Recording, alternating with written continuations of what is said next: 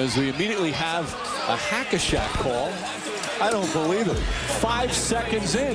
No, but but that was. Uh, but that's a joke. Yeah.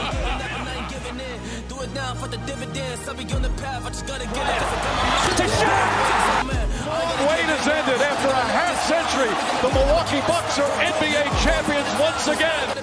And this is his house. Muy buenas a todos y bienvenidos a un nuevo directo de Hackashack. Volvemos una semanita más, ya la semana 16. Como veis en el título, Cleveland va con todo.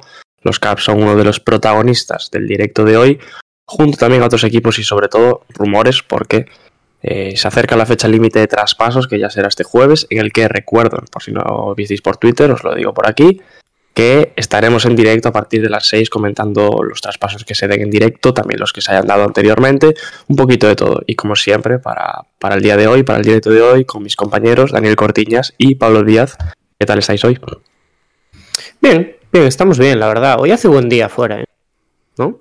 No, no sé si por ahí os hace buen día. Aquí hace bastante buen día. Yo- Está entrando un solete por la ventana. Yo la verdad es que no salí a la calle, así que no te puedo decir. Yo tampoco, yo tampoco. A ver, tampoco salíamos mucho a la calle, las cosas como son. Sobre todo esta semana. Claro, eh, pero mira que bien nos viene también para eh, esta semana, que no vamos a salir mucho a la calle, hablar de NBA durante mucho más tiempo. Sí, sí, sí. Bueno, está- podemos decir que estamos en protocolos, ¿no? No creo que... En protocolos de salud y seguridad, Sí, correcto. sí. Yo creo que se puede decir que no hay ningún problema. Y, y nada, vamos a, a por otra semanita, que esta además viene, tenemos más cosas, porque entre suplentes del All-Star, traspasos, acaba de hacerse un traspaso literalmente hace 10 minutos prácticamente, ¿no? Que a ver si durante el directo sale lo que es el contenido total. Pero, pero bueno, vamos a darle. Y yo solo quería decir que eh, hay mucha envidia en este mundillo porque hay unos chavales por ahí que se llaman drafteados que han- empiezan a sacar un podcast hoy solo para hacernos la competencia, ¿no? Con un tal Daimiel. Así que vamos a, hacer...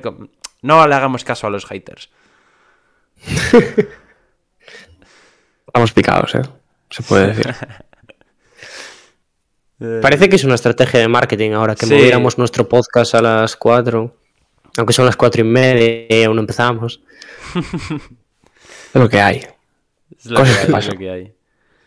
Cuando queráis. Bueno, pues- pues vamos a darle ya con nuestro bajo el foco del día.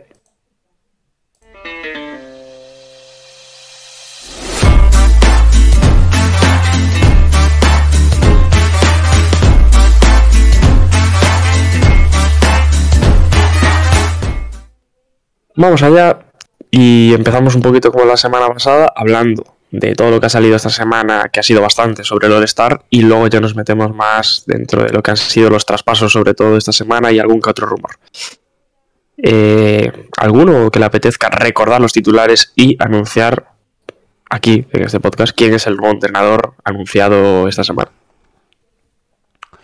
Eh, yo esto lo pasaría muy rapidito, la verdad. Sí, sí, sí. Recordamos lo que... Bueno, la única noticia que hay respecto a esto es que Spoelstra va a ser el entrenador del Team Durant, porque los Heat van primeros. Se ve que han esperado al límite, ¿no? Para ver ahí si había algún cambio en la cabeza de la conferencia este y tal, pero nada, al final los Heat siguen primeros con medio partido de diferencia. Así que... O un partido, no sé, porque ayer perdieron los Bulls, así que debe estar ahí, ahí la cosa. Pero es la única noticia, ¿no? Aparte de los quintetos que ya conocíamos, Monty Williams es el otro entrenador, el entrenador del equipo LeBron. En el oeste, los seleccionados han sido Curry, Morant, Wiggins, LeBron James como capitán y Nikola Jokic. Y en el este, Trey Young, DeRozan, Kevin Durant, que no va a jugar, ya hablaremos ahora de su sustituto, Giannis Antetokounmpo y Joel Embiid. Así que voy a ir poniendo ya lo siguiente y lo del quinteto titular lo dejamos ya clarísimo. Y ahora hablamos un poquito de los suplentes. Dani, si quieres comentárnoslos tú. Bueno, los suplentes de la conferencia oeste, a pesar de que después, bueno, cada uno vaya para el equipo que le toque, por cómo escoja el capitán, son Chris Paul, Luka Doncic, Devin Booker, Donovan Mitchell, Draymond Green, Rudy Gobert y Kat. Draymond Green también, eh, bueno, vamos a comentar, ya ahora aparece ahí abajo, pero quién es su sustituto. Y de la conferencia este, Darius Garland, James Harden, Fred Van Vliet, Zach Lavin, Jimmy Butler, Chris Middleton y Jason Tatum. Bueno, un Tatum que será el, el sustituto de Durant en el quinteto titular. Y luego en las reservas, los jugadores que entran como reservas son Lamelo, por ese Kevin Durant, pero Lamelo pasará a ser suplente en este caso, y de John T. Murray sobre, bueno, para cubrir la baja de Draymond Green, que también se perderá este All-Star. Si os ¿Cómo, parece, sí, ¿Cómo lo veis? Si os parece, comentamos primero los que vamos por orden cronológico. Primero los suplentes y luego los sustitutos que los, bueno, salieron ayer, o sea, son muy recientes también. Eh, ¿Qué? ¿Hay alguna sorpresa? ¿Echáis de menos a alguien? Yo echo de menos a un jugador. Dinos.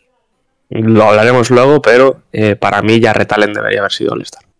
Yo estoy de acuerdo también. Bien, Además. O sea, no, no tiene mucho, muy, muy allá, pero teniendo en cuenta que los suplentes teóricos del este no hay ningún pivot. O sea, hay jugadores interiores, pero no hay, no hay ningún jugador grande, de verdad, por así decirlo. A mí me sorprende bastante que no se haya apostado por, por Allen, no solo por su temporada, sino también por el aliciente de que es en Cleveland. O sea, se unen un poquito bastantes cosas. Y, y la verdad que me sorprende bastante que no sea titular. O Sí, titular a mí- que no sea parte de la partida. vamos. A mí me sorprende que vaya Garland antes que él, por ejemplo. Que si yo tuviese que apostar por un All-Star de Cleveland, no sería por Garland, precisamente. Bueno, yo ahí no estoy de acuerdo, ¿eh? Yo creo que Garland eh, estaba bastante claro. Yo no aposté por él. Más que Allen. Más que Allen, sí. Para mí estaba más claro que Allen. Sí, entre los exteriores, Yo creo bueno, que- podía estar Lamelo ahí en la pugna con él, ¿no? Pero la temporada de Garland ha sido mejor que la de Lamelo, entonces yo... Y más lo que dice Diego, siendo en Cleveland, yo Garland contaba con que estuviese. Allen tenía más dudas, también contaba con que, o sea, lo normal sería que hubiera estado, pero sí que es verdad que yo tenía más... mm, no sabía muy bien por dónde iba a tirar ahí el voto, porque él tampoco creo que... Tampoco creo que haya sido el- el- la figura más visible de estos Caps, ¿no? Este año. Creo que Garland sí que ha acaparado mucho más los focos y eso también le ha ayudado a, a entrar aquí directamente sin, sin necesidad de, de suplencias ni de tal y, y teniendo en cuenta la temporada también de su equipo. Pero Allen, por mucho que también, también tenga campaña, por así decirlo, es más pequeña que la de Garland. Entonces, Sí, y además el sprint final de Garland, el último mes de Garland es, es muy bueno. O sea, Sí, también. esto, o sea, nos solemos olvidar de lo- del principio, que ya Retalen tuvo un muy buen inicio de campaña y quizás en este último mes estuvo mucho más opacado por Darius Garland. Y luego entran los reservas, que ahí ya sí que me extraña mucho más que no haya entrado. O sea, Bueno. yo realmente creo que... Bueno, no sé si quieres decir algo Os más. iba a decir algo antes de los. Uy, perdón, antes de los reservas. En el oeste, todo bien, ¿no? Sí. No echamos a nadie de menos, especialmente. Hablaremos de snaps más adelante, pero. A ver, en principio los nombres yo creo que más o menos es lo que habíamos dicho todos aquel, este Sí, día, ¿no? sí, sí. Sí, en general... Menos, menos Dani que se fumó un porrito. El resto, pues. Yo creo que los nombres son. Un, un porro de realidad, ¿no? Podríamos Sí, decir. sí, sí, sí. Bueno, y lo, lo que decía, los reservas. Eh, lo comentamos, Lamelo por un lado, para el este en este caso, y de John T. Murray para el oeste. Eh, ¿Cómo lo veis esos dos? He visto un poco de los dos A padres. ver, yo no voy a decir que no se lo merezcan. Claro. O sea, el tem- hay gente que pone a otros por encima y yo estoy de acuerdo ahí. Yo no digo que no se lo merezcan, lo que pasa es que sacando la calculadora, a mí también me salen otros por delante. Sí, sí, sí. A mí, sin duda, además, ¿eh? Yo creo que. Sobre todo por encima de la Melo, ¿eh? Por encima de Dejounte no lo tengo tan claro. Yo creo que ha hecho una muy buena temporada. De hecho, los Spurs presumían ayer una estadística que me sorprendió bastante, que era la de. Bueno, jugadores en la historia de la NBA que han promediado 19 puntos, 8 rebotes, 8 asistencias y 2 o más robos.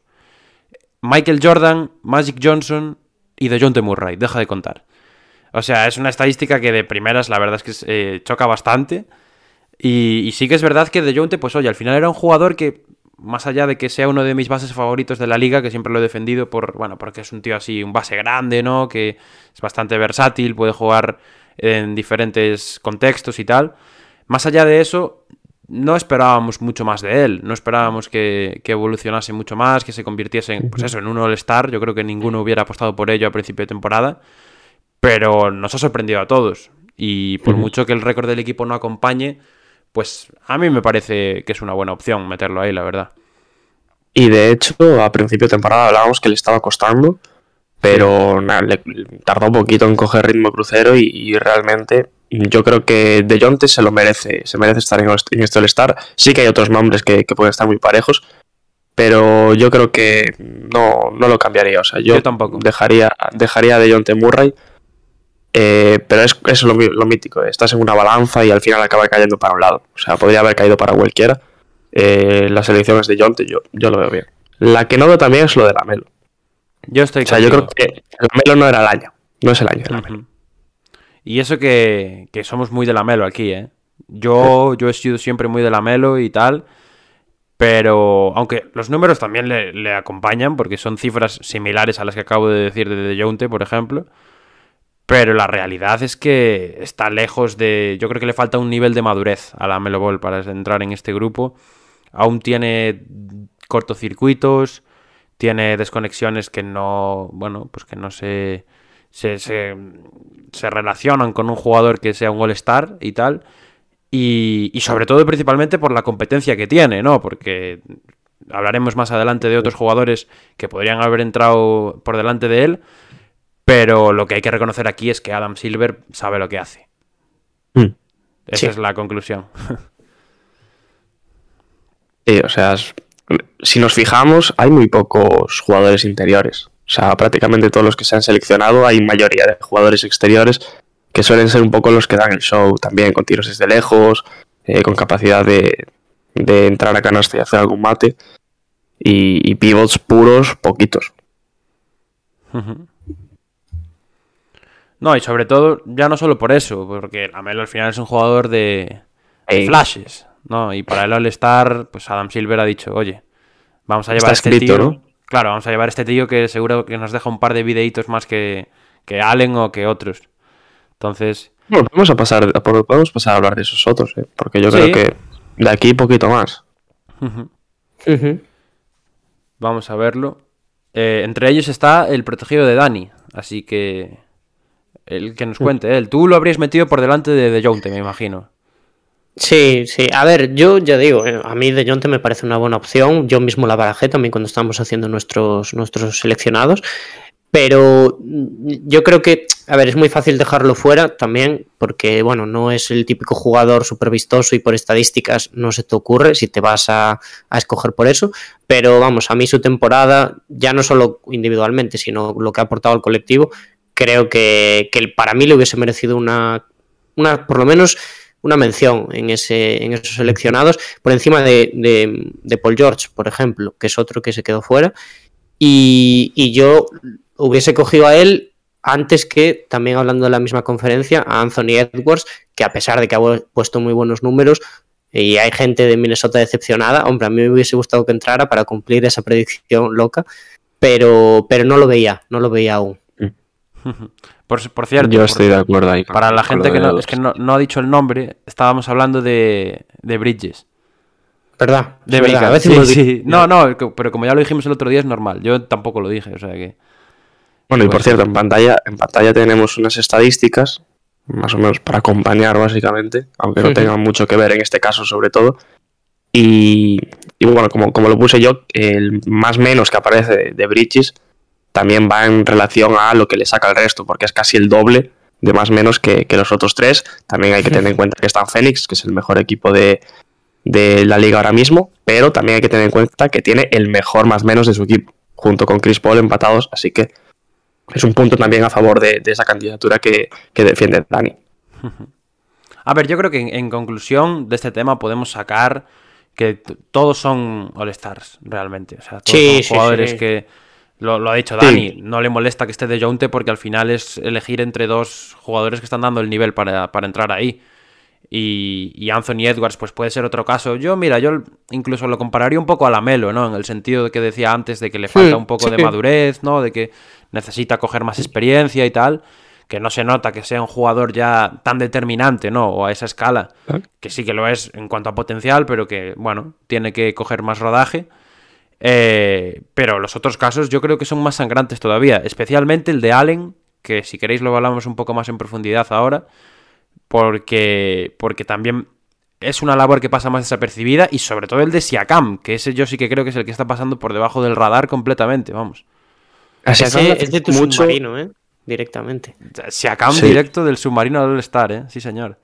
Iba a decir, a Siakam, a Siakam, yo creo que le afectó mucho que al inicio de temporada se le dio por muerto de que se había perdido un tropecientos sí. partidos y realmente se perdió como mucho eh, 12, 13. No, no, habrá jugado Pero más que Jimmy Butler, ¿eh? La gente o sea, tampoco le puso el ojo.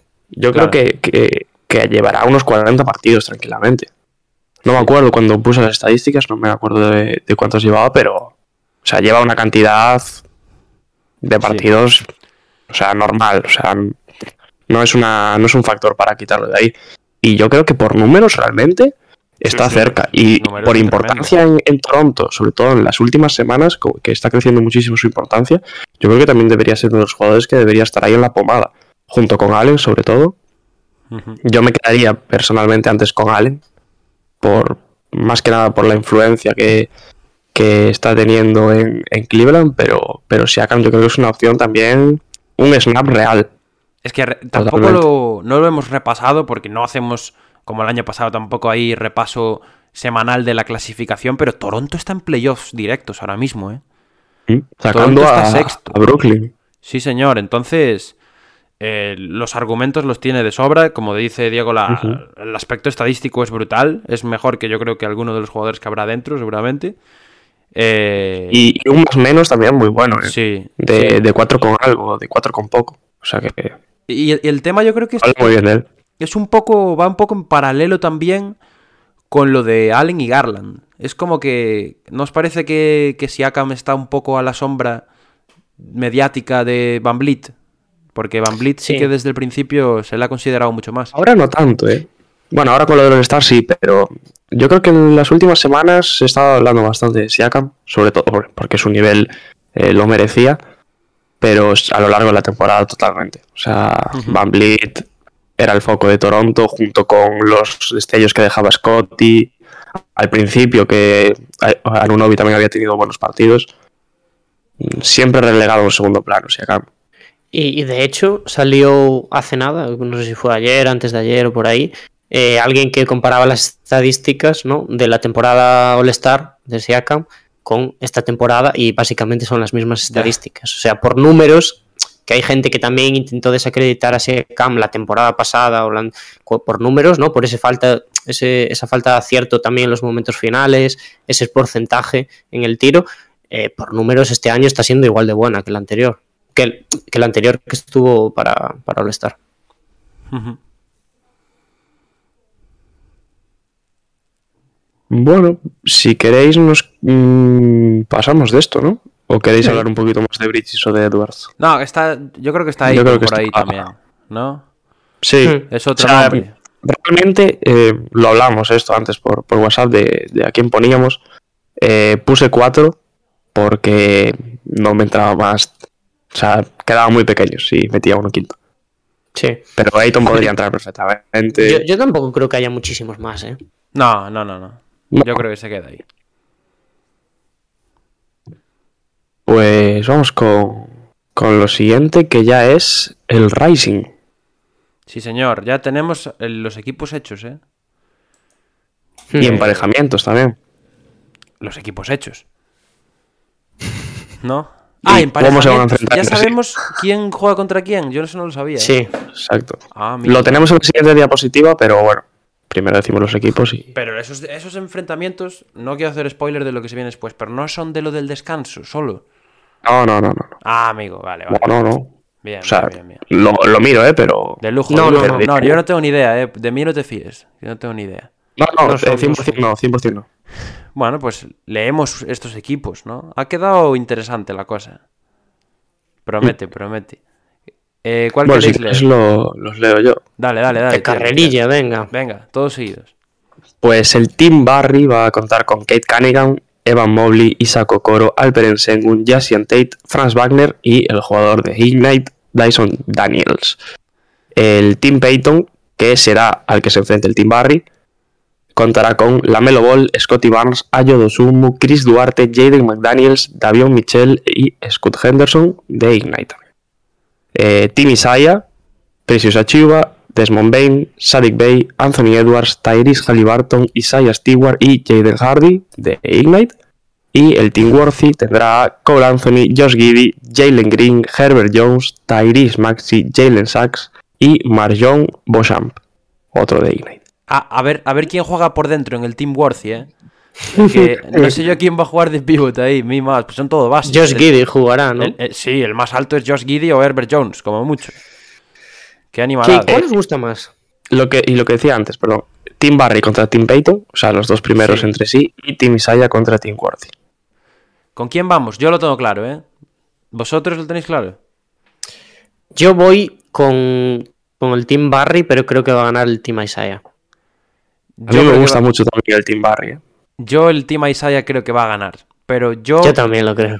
yo creo que el equipo más carismático va a ser el Team Peyton. Seguro. Con Lamelo, con Scotty. Re- realmente. Con tu, con tu eterno, con mi ¿no? eterno enemigo. lapidado. Chris Duarte, sí. señor. No, pero es un equipo que, que tiene mucho, mucho carisma. Encima está Scoot Henderson, que no es que yo sea aquí el más especialista en G-League, pero por lo que me ha salido a veces ahí en Instagram y tal, es como un jugador bastante espectacular, ¿no? Machacador y tal. Entonces, bueno, jugando con la Melo yo creo que puede salir algo interesante de ahí, ¿no? Eh, es Ah, curioso, es ver, curioso yo este por equipo- carisma me iría a- quizás al, al peor equipo, ¿no? Que es el Team Worthy. No es el peor, no es el peor. eh. Yo creo que es el, el más, Yo creo el más que sí, ¿eh? descompensado. El En- más descompensado. En comparativo, ¿no te parece el peor? Yo creo que el peor es el Team Peyton. No. No.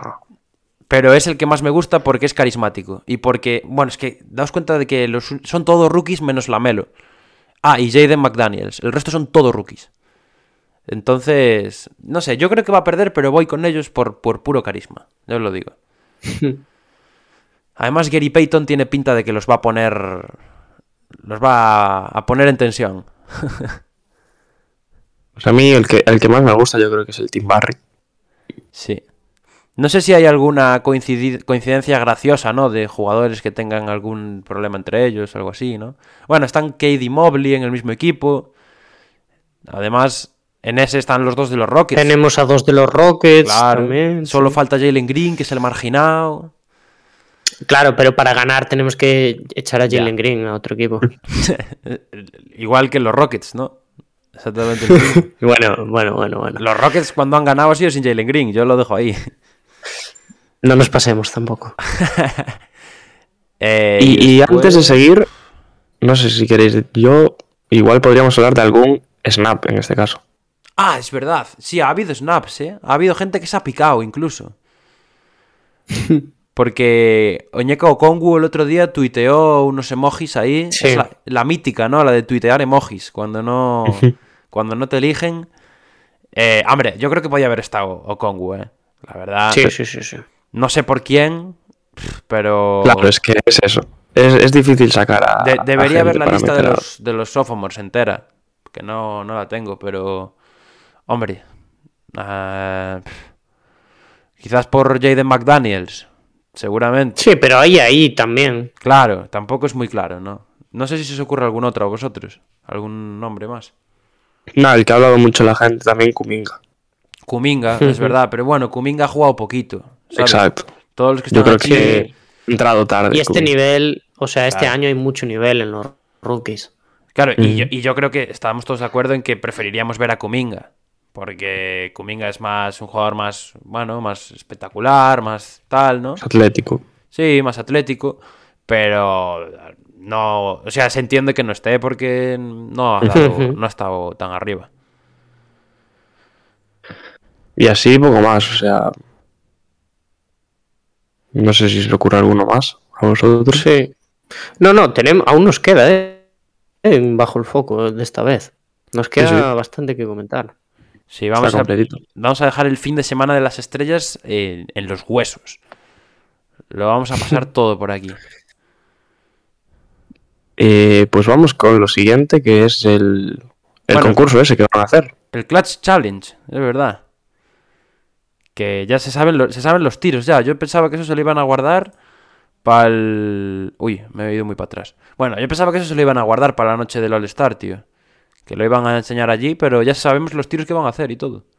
Y los equipos. También, también. Que, bueno, esto yo no lo, no lo he compro- comprobado, pero son equipos de los equipos, o sea, son jugadores que están en el mismo equipo. De los Team Isaiah y tal. Eh, no. Mm, No. Diría que no. Ah, bueno, no, claro, porque Mobley No, y no, porque Mobley. Y los Claro. dos de Ignite, y los dos de Ignite, que es Bueno, el equipo claro, correcto, que de hecho que fue- no juegan el Rising. Claro, Fambo Zeng y el otro no, no juegan el, el Rising. Para que no se cansen, ¿sabes? No Bueno. Pablo, coméntanos ahí los equipos. Sí, sí, los- a ver si lo leo desde aquí, porque está pequeñito, pero no, creo que lo leo bastante bien. Eh, son cinco tiros, para el que no lo sepa, tiros memorables, por así decirlo, ¿no? Los que tienen que, que imitar estas parejas de jugadores. Y va a ser una cuestión de tiempo, ¿no? Va a ir como, como el antiguo concurso de habilidades, que se hacía por reloj, el que lo haga en menos tiempo gana. Y los cinco tiros que van a hacer son, ¿eh? De hecho, va a ser un minuto 30 Claro. el que va a tener el equipo número uno. Y los siguientes, pues donde dejen el reloj es lo que máximo. que hacerlo, pueden vale, llegar. exacto. Van a hacer... Y los jugadores, y otra cosa te voy a decir, Sí. los jugadores tienen que tirar, alternarse al tirar, no pueden tirar dos seguidos. Ah, amigo, amigo. Claro, claro. No vas a dejar que tire tres veces Duarte, ¿no? Tiene que tirar Scotty Barnes alguna vez. Que si no, no tiene gracia. Eh, como, como estaba diciendo, supongo que en- no sé en qué orden van a hacer los tiros, igual eso es a elección de la pareja, Da igual. pero voy a ir de más cercano a más lejano a la canasta. Venga.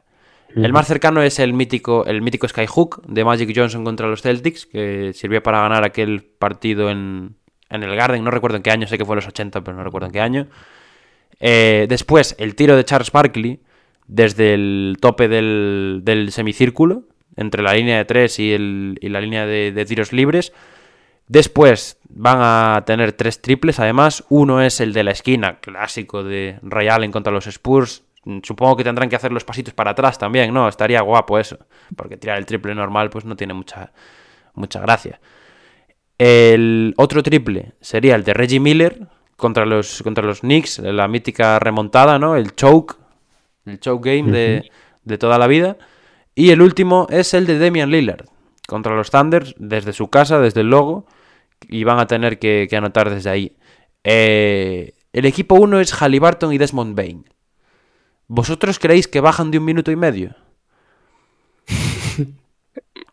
Yo lo digo en Es serio. que, Un minuto y medio me parece muy poco tiempo, ¿eh? es que yo lo pensé un poquito antes, porque a nada que falles dos tiros, entre que Claro. tienes que. No sé, no sé cómo harán con las pelotas, pero entre que tienes que ir a buscar la pelota una cosa y otra. Claro, claro, supongo que uno No, estará reboteando. igual se las dan, ¿no? Sí. No sé, no sé, pero. Hombre, yo entiendo que, por ejemplo, el tiro de Ray Allen uno tendrá que hacer de Chris Bosh. No, y coger el rebote. No, yo no sé si será tan. No será. Nah, no yo creo, creo que sea que- tan re- replicado, ¿eh? Ya, Va a ser tiro desde el punto, van a poner Sí, un círculo sí. en el suelo y venga, tiras ahí. Pues, pues que esto ya lo hemos visto en otros, en otros, en el mítico concurso aquel que había que venía una celebridad, que siempre lo ganaba Chris Bosh, ¿no os acordáis? Sí. Ese, ese concurso. Ahí, o sea, es como se enganchen en uno de estos que no lo den metido, se les acaba el tiempo ahí. sí. O sea que a mí un minuto y medio me parece muy poco. Pero bueno, vamos a confiar en que los chavales. Con que una pareja baje de un minuto y medio y hay ganador. Ya. Malo será. Sí, sí, sí. Hombre, vamos, sí, vamos a confiar, porque si no. Ojalá, ojalá ganen los de Ignite, tío, así te lo digo. Ojalá. Bueno, sigue comentando los equipos, que te quedaste a, medias. ¿Qué equipos? Los, los jugadores.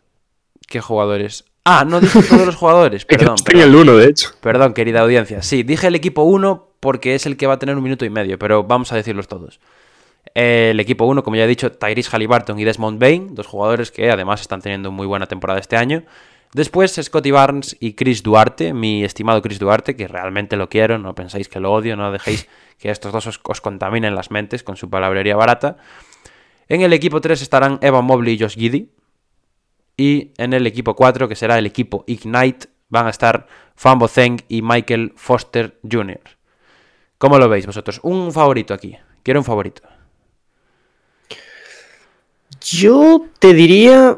Me parece muy fácil decir el primero y te voy a decir el primero. Creo que Halliburton y Desmond Bain, por rango de tiro, creo que es igual el que más posibilidades tienen, porque me parece que a Scotty Barnes igual se le puede atragantar algún que otro tiro, y me mola muchísimo el equipo de Mobley y Giddy. O sea, me hace muchísima gracia que vayan los dos juntos, y me encantaría que ganasen ellos, pero yo, si tuviese que, que apostar, apostaría por el primero. Pues a mí me encantaría que ganase Fan Bozen y Michael Foster Jr. Hombre, hombre, a mí también, ¿eh? O sea, Yo creo que son los que que más en serio se lo van a tomar, sí. hay que ir con ellos. Yo creo que son los que más en serio se lo van a tomar. No los favoritos, claramente, pero.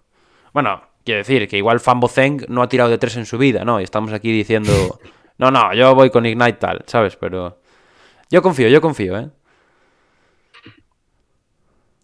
Pero sí que estoy de acuerdo con Dani que a priori favoritos eh, Tyrese Halliburton y Desmond Bain. Pues poco más de esto. Seguimos para bingo. Seguimos con el. All-Star. No paramos, ¿eh? No paramos. Y ojito, ojito con esto. Vamos con los matadores. Mm, Si queréis, los digo yo ya, directamente. Sí, que te implica Eh, además. Ya, ya tenemos a los cuatro confirmados y sabemos que van a ser Juan Toscano Anderson, Cole Anthony, Jalen Green y va a repetir Obi Toppin también. ¿Favorito, Dani? Favori- Aquí es difícil, ¿eh? A mí me parece bastante claro. difícil este año. Yo te diría que favorito Jalen Green, probablemente, así de primeras, pero mm, prefiero que lo gane Cole Anthony. Ojo, ¿eh? La traición de Uy. Judas. La... Madre mía, esto, ¿eh? No me lo Dani ya esperaba está yo. pasando a un momento A Dani, complicado, ¿eh? a Dani dale una semana más de deadline y te está vendiendo a Jalen Green, ¿eh? Bueno, bueno, 17. bueno. Va mal la relación, ¿eh? Ya no, No, son sonrisas. en- A ver, pero me estáis poniendo a competir contra Cole, ¿sabes? ¿Traspasarías a día de hoy a Cole Anthony por Jalen Green a pelo? No, ¡No! no. Bueno, bueno, bueno. Pues entonces yo noto un poco de hipocresía en sus palabras. Vamos a ¿Tú, ver. Pablo, con quién vas? Yo, yo voy con. Yo voy con Cole también. Pero yo creo que el favorito es Jalen Green. Toma, De, vaya de largo, ¿eh? De largo, además, ¿eh? Obi Pues Toppin, yo voy con. yo creo que dejó buenas sensaciones el año pasado, demostró que lo puede ganar. Pero es que Jalen Green es otro rollo, ¿eh? Yo creo que es favorito, claro, además. Yo voy con Obi. Aunque me encantaría que lo ganase Juan Toscano porque nadie está apostando con él. Es au- auténtico underdog en este concurso. Sí. Bueno, Pero voy con Obi, voy con Obi. underdog En realidad porque- es el típico que lo acaba ganando después. Sí, sí, auténtico underdog porque nadie se lo esperaba tampoco que viniera él, ¿no? De hecho, eh, se esperaba más que, que apareciese. Bueno, tú y yo, de hecho, nos lo esperábamos, Gary Payton. Pensé que, pensé que estabas diciendo eh, que se, se esperaba más que fuésemos tú y yo. Entendí Ah. mal lo que dijiste. Pero hombre, tanto no, tanto no. Eh, Oye, Diego, ¿no te hubiera molado ver a Fernie Simons otra vez? Sí, yo creo, o sea, yo, sinceramente, creo que le vendría muy bien al, al a todos los concursos que el campeón defendiese el título. Ya, eso estaría guay, ¿eh? Sí, sea, me gusta, ¿eh? Creo que sería una forma incluso de dar algo más de interés Sí. a- tanto al de mates como al de triples. No sé si al de las skills, porque es, más, es diferente. Eh, cada año les gusta poner a, a concursantes diferentes. Pero, pero para este yo creo que, que le daría chichilla, realmente. Que, Sí, sí. que el campeón del año pasado viniese a defender su título. Hablando del de habilidades, por cierto, eh, parece que van a participar los antes de Ocumpo, los hermanos. ¿Sí? Los dos que están en la NBA gracioso eso. y el de la G-League. Porque este año, al parecer, aún no hay eh, formato decidido para ese, o no se ha dicho tal. Va por tríos, no por equipos de cuatro. Cuidado. Entonces, Eh, van a eh, jugar Giannis y acabo de leer una cosa. Giannis y Thanasis. Sí. ¿Acabas de leer lo de WOG, Diego? Acabas de leer. Acabas de Acabas leer. de leer lo de. WOG. Bueno, amigos, cuando lleguemos a lo de los traspasos, esto se nos va a ir de las manos. Eh, vamos a dejarlo ahí y pasamos a lo siguiente, ¿no? Que aún tenemos que hablar de. Bueno, de los triples podemos pasarlo directamente, por lo que veo. Llevamos media hora con esto, ¿eh? Los triples, es que hay poquito, de hecho. Nada, mencionar que para los triples se sabe, como estáis viendo en pantalla, que van a ir ya confirmados Trey Young y Fred Van Vliet. No sé si esperáis o tenéis alguna pedrada con algún jugador underdog concreto que vaya a ir. Por cierto, Bobby Portis ha estado haciendo campaña por Twitter para ir a esto. Ha sacado un cartel, ha sacado un cartel electoral en plan Send Bobby Portis to the three point contest. A mí me encantaría personalmente. ¿eh? Hombre. Sí, sí. Es Nada, un tío es- salado también. Es mi único comentario sobre esto. Mm, Yo creo que si tuviera que decir uno, mm, creo que Luke Kennard podría ser de la parte. Ojo, eh. Interesante ese. Interesante. Yo no os lo voy a negar, o sea, a mí me interesan todos, pero este es el que menos. O sea, me da un poco igual quien vaya. Sí, ¿te interesa menos que el de habilidades? Sí, sí, el de habilidades siempre tiene alguna cosa graciosa. Bueno, El de triples para mí está teniendo mucho interés con los años. Sí. veremos. de acuerdo, ¿eh? Sobre todo si va a carreta. Aunque el del año pasado estuvo guay, que, Sí, sí, sí. Sí, porque que, fue ajustadito. Conley, Conley que Sí. se metiera ahí en la final con Curry y tal. Algún año, algún año se hará lo que pedimos aquí, que es que hagan el concurso con gente que no mete triples. Algún año Que nos lleven a nosotros. ¿no? O por lo menos un contraconcurso, ¿no? Claro, algún año irá, irá Boban, irá eso. Eh, McGee que metió uno ayer, por ejemplo, ¿no? ¿Verdad? Segundo triple de la temporada. bien. Bueno, gente, pues creo que con Simmons. esto cerramos el All-Star, ya, ¿no? Sí. Cerramos el All-Star y vamos con la noticia de la semana fuera del All-Star. Que no es nada aún, pero. Pero cuidado. Hay run run, ¿no? Sí. Está dando mucho de qué hablar. Alguno que tenga especial interés, yo creo que Dani deberías decirlo tú. Venga, sí, sí, sí. Eh, ya nos ponemos ahí con los interrogantes que hay. El bombazo del año, se pregunta Hakashak, y es si James Harden, que mm, se está comentando, sobre todo últimamente, ¿no? Están saliendo cositas de que no está realmente cómodo en Brooklyn, y ahora empieza a coger fuerza lo de si puede salir en este mismo mercado. Ya sabéis, cierra el jueves, y Filadelfia, como no, Daryl Mori, aparece como posible destino y parece ser que todo era un pequeño plan del gran GM de Filadelfia. Por Ben Simmons, ¿no? Es lo que sale a priori. Se ha dicho que. Bueno, esto desde ese día que salió. Se ha dicho también que Brooklyn no vería con malos ojos un Seth Curry en el paquete, ¿no? Claro, Algo algo, así. que le ayude a competir. Sí, bueno, a ver, yo creo que cualquier cosa le, le gustará. ¿Cómo lo veis vosotros? Cada vez más factible. extraño. ¿Qué? Cada vez más factible, pero yo sigo pensando que este traspaso es para verano, no para ahora. Yo- a mí es que me parece muy raro esto. O sea, ya sabemos la fama que tiene Harden, ¿no? De, bueno, que un momento está cómodo y al día siguiente no, porque pasa cualquier cosa. Y, pero no sé, a mí me parece que yo creo que por, por lo menos Durant tiene las armas como para atarlo aquí. Y creo que, sin, o sea, yo no, si fuera Brooklyn no haría el traspaso. Entiendo lo que hay detrás, entiendo que se quieran asegurar un futuro, que es un, buen movimiento traer a Ben Simmons, que además aporta algo que es lo que le hace falta a ellos, ¿no? Que es defensa también. Pero igual se están precipitando un poco. Los, los Nets. Sí. ¿Y por qué se están precipitando? Porque yo creo que Harden podría renovar perfectamente. Vale, yo estoy en esa línea. Uy. Ay, que se me ha atragantado. Cuidado. Sí, ¿eh? Los Cuidado, protocolos, los protocolos. Em, no, no, yo estoy en esa línea, en la línea de que, em, de que Harden podría renovar, pero yo, más que para Nets, uso eso como un argumento para los Sixers. O sea, lo- los Nets yo no creo que puedan jugársela en ese sentido, ¿sabes?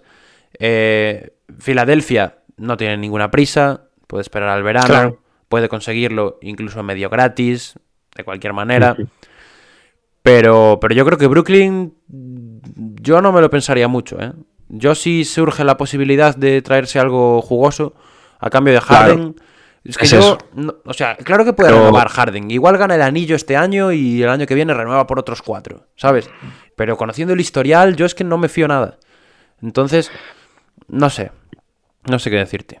Yo de los Nets solo lo haría si, si viene algo más que Porque. No, no, claro, no, a ver, a pelo, no se va a hacer. Claro que no, claro que no. Bueno, es de lo que se está hablando, ¿eh? De que se meta alguna cosita muy pequeña, pero no Yo un no set carry. que se haga O sea, yo Sí, creo que sí, si, a, si, a, si a Nets le llega un set carry, de calle se lo, lo hacen. Sí. Porque es otra figura más para competir este año y una figura que necesitan, ya. realmente. Pero, pero no sé si es Simmons el jugador que necesitan los Nets ahora mismo, tampoco. Yo, yo creo No que encajaría bien, ¿eh? Yo, creo, también, yo creo que con Durant encajaría juego- muy bien. Con Durant y yo creo que con Kyrie también. El problema es que, o sea, me da la sensación de que Brooklyn se lo va a jugar al final a eh, Simmons y Kyrie. Y eso a mí me asusta un poco. Pero, ¿cómo que se la va a jugar a Simmons y Kyrie? Pero, pero Durant si, volverá. sale, si sale Harden traspasado, Hmm. ¿no? Que al final vas a depender de Simmons y de Kyrie. Porque Durant, Ahora. vale, vas a depender de Durant, pero Durant va a estar ahí ya. Esté Harden o no esté Harden. Hmm. Sí, te refieres a, a que den el nivel, ¿no? No, no me refiero a que den el nivel. Yo creo que en pista dan el nivel los dos perfectamente. Kyrie se le ha visto que cuando está en pista, eh, vamos, es uno de los mejores, si no el, el mejor de su equipo cuando no está Durant. Pero por las cabezas que son. Hmm. Ya, bueno. Mm, yo no me lo pensaría mucho, ya te lo digo, ¿eh? Sobre todo siendo los Nets. Creo que es un tío Simmons que puede compenetrarse muy bien con los dos. Además, para él yo creo que le va a venir mejor a nivel de responsabilidades, ¿no? Porque ya Kyrie y Durant van a tirarse 25 tiros cada uno. Y cuando Kyrie no pueda jugar, se va a tirar Durant 35. O sea que no, no va a tener ningún problema con. No, no le van a exigir tanto en la ofensiva, ¿no? No le van a pedir que meta 20, que haga no sé qué. Y ahí yo creo que es cuando puede desplegar pues, sus cualidades defensivas y, y ser un jugador de equipo. Y, y Y, bueno, se, y se puede ir igual a 20 asistencias por partido. Sí, sí, y puede ser un, un dolor de cabeza, ¿no? Porque a veces nos olvidamos, pero Ben Simmons el año pasado fue candidato fuerte al defensor del año. Nuestra elección. de sí, hecho. de hecho, nuestra elección. Eh, entonces, buf, pues no sé, no sé. Yo, por parte de los Nets, eso. Por parte de los Sixers, escuchaba ayer en, a Daimiel, que fue al podcast de, de Mínimo de Veterano, que decía: si, si, si los Sixers no traspasan a Simmons, es para despedir a Mori. y yo estoy de acuerdo con eso. O sea, porque no, no puede ser que, teniendo la temporada que está teniendo el equipo, viendo cómo está en Biz, que hoy pues está como está, mañana igual se parte la rodilla, no te puedes permitir tener a un tío como Simmons ahí parado cuando puedes rodear a- al pivot de, de complementos. Ya no digo de otra estrella, traerte eh, a cualquier jugador, ¿sabes? No te digo un Harden. Yo no estoy diciendo que tenga que traspasarlo por Harden, pero tienen que moverlo, 100%. ¿Qué es eso, eh? O sea, Sí. yo no creo que sea Harden lo que necesitan los Sixers. A mí me da igual, pero lo que lo otro día un poco con mano. Yo creo que encajaría bien con Embiid. Y ya no es si encajaría bien, a mí me gustaría mucho ver. O sea, me da muchísima curiosidad. Hombre, a mi curiosidad también, pero yo no tengo tan claro que encajarán bien, ¿eh? ¿Por qué no? Y yo no sé si, si veremos a un Harden a tan alto nivel como nos tiene acostumbrados. eh. Yo o sea, creo yo que- creo que. Hombre, claro. A ver, no es el Harden que era hace dos temporadas. Yo, yo creo que no, no es un tema de, de juego. Puede ser un De problema cabeza más. también. Puede ser un problema más de estilo y sobre todo de carácter. De carácter, de juntar a un tío como Harden con un tío con Embiid, de juntar a un tío como Harden con un tío como Doc Rivers también, que está en el banquillo y que, bueno, sabemos que pueden tener sus problemas. Eh, sobre la cancha, ya digo, tengo mis dudas, no sé, al final cuando hacemos estas suposiciones son eso, suposiciones, ¿no? Y, y Dani dice que pueden encajar bien, yo digo que pueden encajar mal, no lo sabremos hasta que jueguen juntos. Pero, pero mira, por ejemplo, yo creo que encajaría mucho mejor Bill que, que Harden en estos Sixers. Sí, pero que- bueno, también tiene muchas menos responsabilidades. Yo es que realmente este traspaso lo haría porque parece que está hecho como para hacerse, ¿no? Que uno se quiere ir y el otro también. Hmm. Pero no creo que sea lo mejor ni, ni para Nets ni para Sixers. Al fin y al cabo. Pero no solo pensando en este año, sino también pensando más en el que viene también. Entonces, ¿no crees que sea lo mejor para Nets? Mm, ahora mismo no. Ajá. O sea que los O sea, el- o sea, hay que ver lo que, lo que entraría. No, en- entra algo más seguro, ¿eh? Yo me, me juego lo que Ah, queráis a que no se va a mm. pelo. Lo que queráis. Hombre, no, no. Yo me no, juego no lo sé, que queráis. pero ni de Yo, yo de, de Ben Simmons, Daryl Mori, ya me espero cualquier cosa. Nada, yo ya, no pero me es, lo creo. es imposible que un jugador que lleva sin jugar desde la temporada Sí. pasada lo cambies ahora por Harden. Que es Ah, jugador- Ah, por, mucho, por un- por mucho que sea la temporada que sea de Harden. No, no, no, no, pero es por un jugador que se quiere ir y que en verano es libre. Ya, pero no es lo mismo. Que en verano No es lo puedes- misano, porque Sí, pero en- en verano en lo haces verano, con un claro. sign and trade. Claro, en verano sí que podría pasar eso, pero ahora mismo. Pero en verano que te dan ni- pipas. En verano te No. dan a Ben Simmons solo. Claro, Ben está. sigue siendo un jugador que quiere salir y que no va a jugar. Eso es lo mismo que ahora. Lo mismo que ahora, pero No. ahora puedes obtener más que en verano. Claro. Y Porque en verano, O si sea- no, Harden se va gratis. Sí. es que para mí, si, si, si obtienen algo más, es porque los Sixers aceptan y para mí no deberían. No es así, yo creo que es al revés, ¿eh? No, yo creo que los Sixers no necesitan un Harden ahora. Al nivel que está Harden ahora mismo. O sea, Lo- No los lo veo. Sixers, lo que necesitan los Sixers es algo. Lo que, lo algo, que- pero para sí. mí necesitan no- muchísimo más. Tres piezas que una en James Harden. Bueno, a mí me da igual que sean tres o que sea un Harden, pero lo que no puede hacer Mori es quedarse de brazos cruzados. Sí. Tiene que traer lo que sea y ayudar a Embiid, Por eso. que está a nivel MVP, Yo estoy de a intentar ganar un anillo. Por eso, por eso si se da, se va a dar por- porque se tiene que hacer, porque están los dos hechos para, para que el traspaso se acepte. Pero, claro, pero ¿tú crees que ahora mismo eh, en algún supuesto de la galaxia nos podríamos imaginar, los Sixers se podrían imaginar que tendrían una opción mejor ante ellos que traerse a James Harden por Ben Simmons? Es que no la hay. O sea, no tienes una opción mejor que traerte una estrella, eso sin duda alguna. Que no es cualquier estrella tampoco, porque Harden ha sido MVP, ha sido lo que ha sido. Claro. Que no lo volverá a ser. Pero- tampoco. Claro. Pero yéndonos a lo táctico y a lo técnico, para mí yo creo que deberían buscar otras opciones. Bueno, puede ser, no sé. Ya, Les pero. funcionaría mucho, ma- mucho mejor como equipo. O sea, rodear a Embiid de, de gente, no de un tío. Mm. ¿Y qué te, qué te ver. ofrece el mercado ahora para Claro, rodear es que es a eso. Eso es otra cosa. Claro.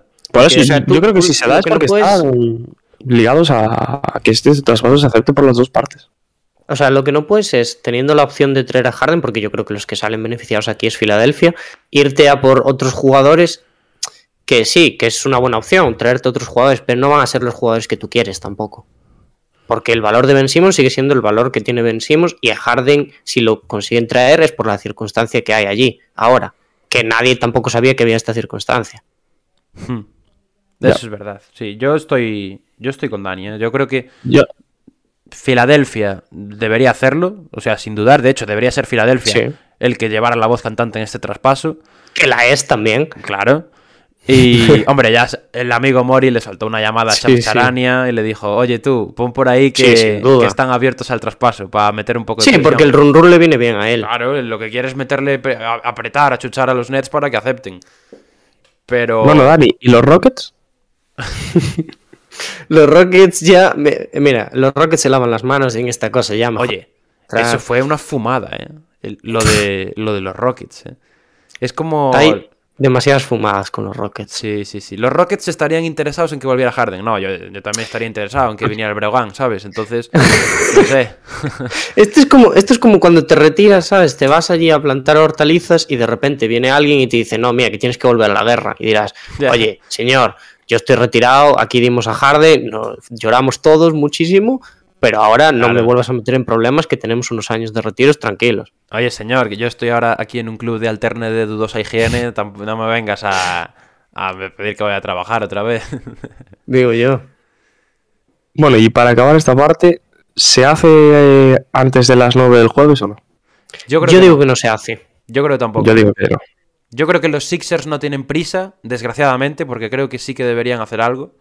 Y yo Pero- creo que va a ser el valor más alto de Simmons si no vuelve a jugar. Sí, sin duda, sin duda. Si no es por Harden, que es, es la, la- la vía de escape, no van a encontrar nada tan valioso por él. Tan Yo valioso creo que- no se va a dar, ¿eh? Sí, Yo, creo, que, la, sí, única, la única manera de que se dé es de que Harden, de que Harden fuerce mucho más y que Mori sea, o sea, se emperre, realmente. Sí. Sí, sí, sí. Yo creo que si sale al final es porque Harden le llama la opción de volver con Mori y, y jugar en otro equipo. Hombre, y no descartemos, esto ya es fumada mía, pero si no se hace por lo que sea, no descartemos que quizás Filadelfia mueva a Simmons por otra cosa y luego en verano vaya por Harden. Que es un supuesto mucho más difícil porque hay un límite salarial y hay esas cosas. Pero si Ahí tendrás que cargarte No, pero puedes ir, puedes ir a por un Spiring, ¿no? Ahora. Pues, traspasar a Simmons por contratos que se vayan a acabar este verano y hacer un intento diferente antes de tener un proyecto Sí, sí. más grande, ¿no? Con Harden y con Embiid. ¿Quién sabe? Y lo tienes medio apalabrado también con Claro, Harden. Sí, sí. Bueno, pues pasamos al siguiente. ¿Quién quiere, quién quiere este? Porque hay. Esta, ahora ya tenemos traspasos de verdad, como quien dice. este es para Dani, ¿eh? Pero no porque sea especial para Dani, sino porque el siguiente es para Diego 100%. Eh, bueno, yo, yo lo cojo yo, ¿eh? sin problema. Porque después también lo voy a traer aquí un poquillo analizado, a ver qué tal encaja Levert en estos Cleveland Cavaliers. Y, y ya, bueno, no nos lo esperábamos, quizás porque iba a ser uno de estos nombres para, para el cierre, para el cierre de mercado, pero Levert ha sido traspasado directamente a Cleveland, más una segunda ronda de 2022 vía Miami, y a los Pacers se van Ricky Rubio, se, se quitan el contrato y ya hay gente mm, diciendo que una vez acabe, igual hasta vuelve a firmar en verano, otra vez por los Cavaliers. Además de Ricky Rubio, a Indiana le llegan una primera ronda de 2022 de vía Cleveland, que la, la tenían ellos en propiedad, y también dos segundas rondas de 2022 y 2027, una de Houston y otra de Utah.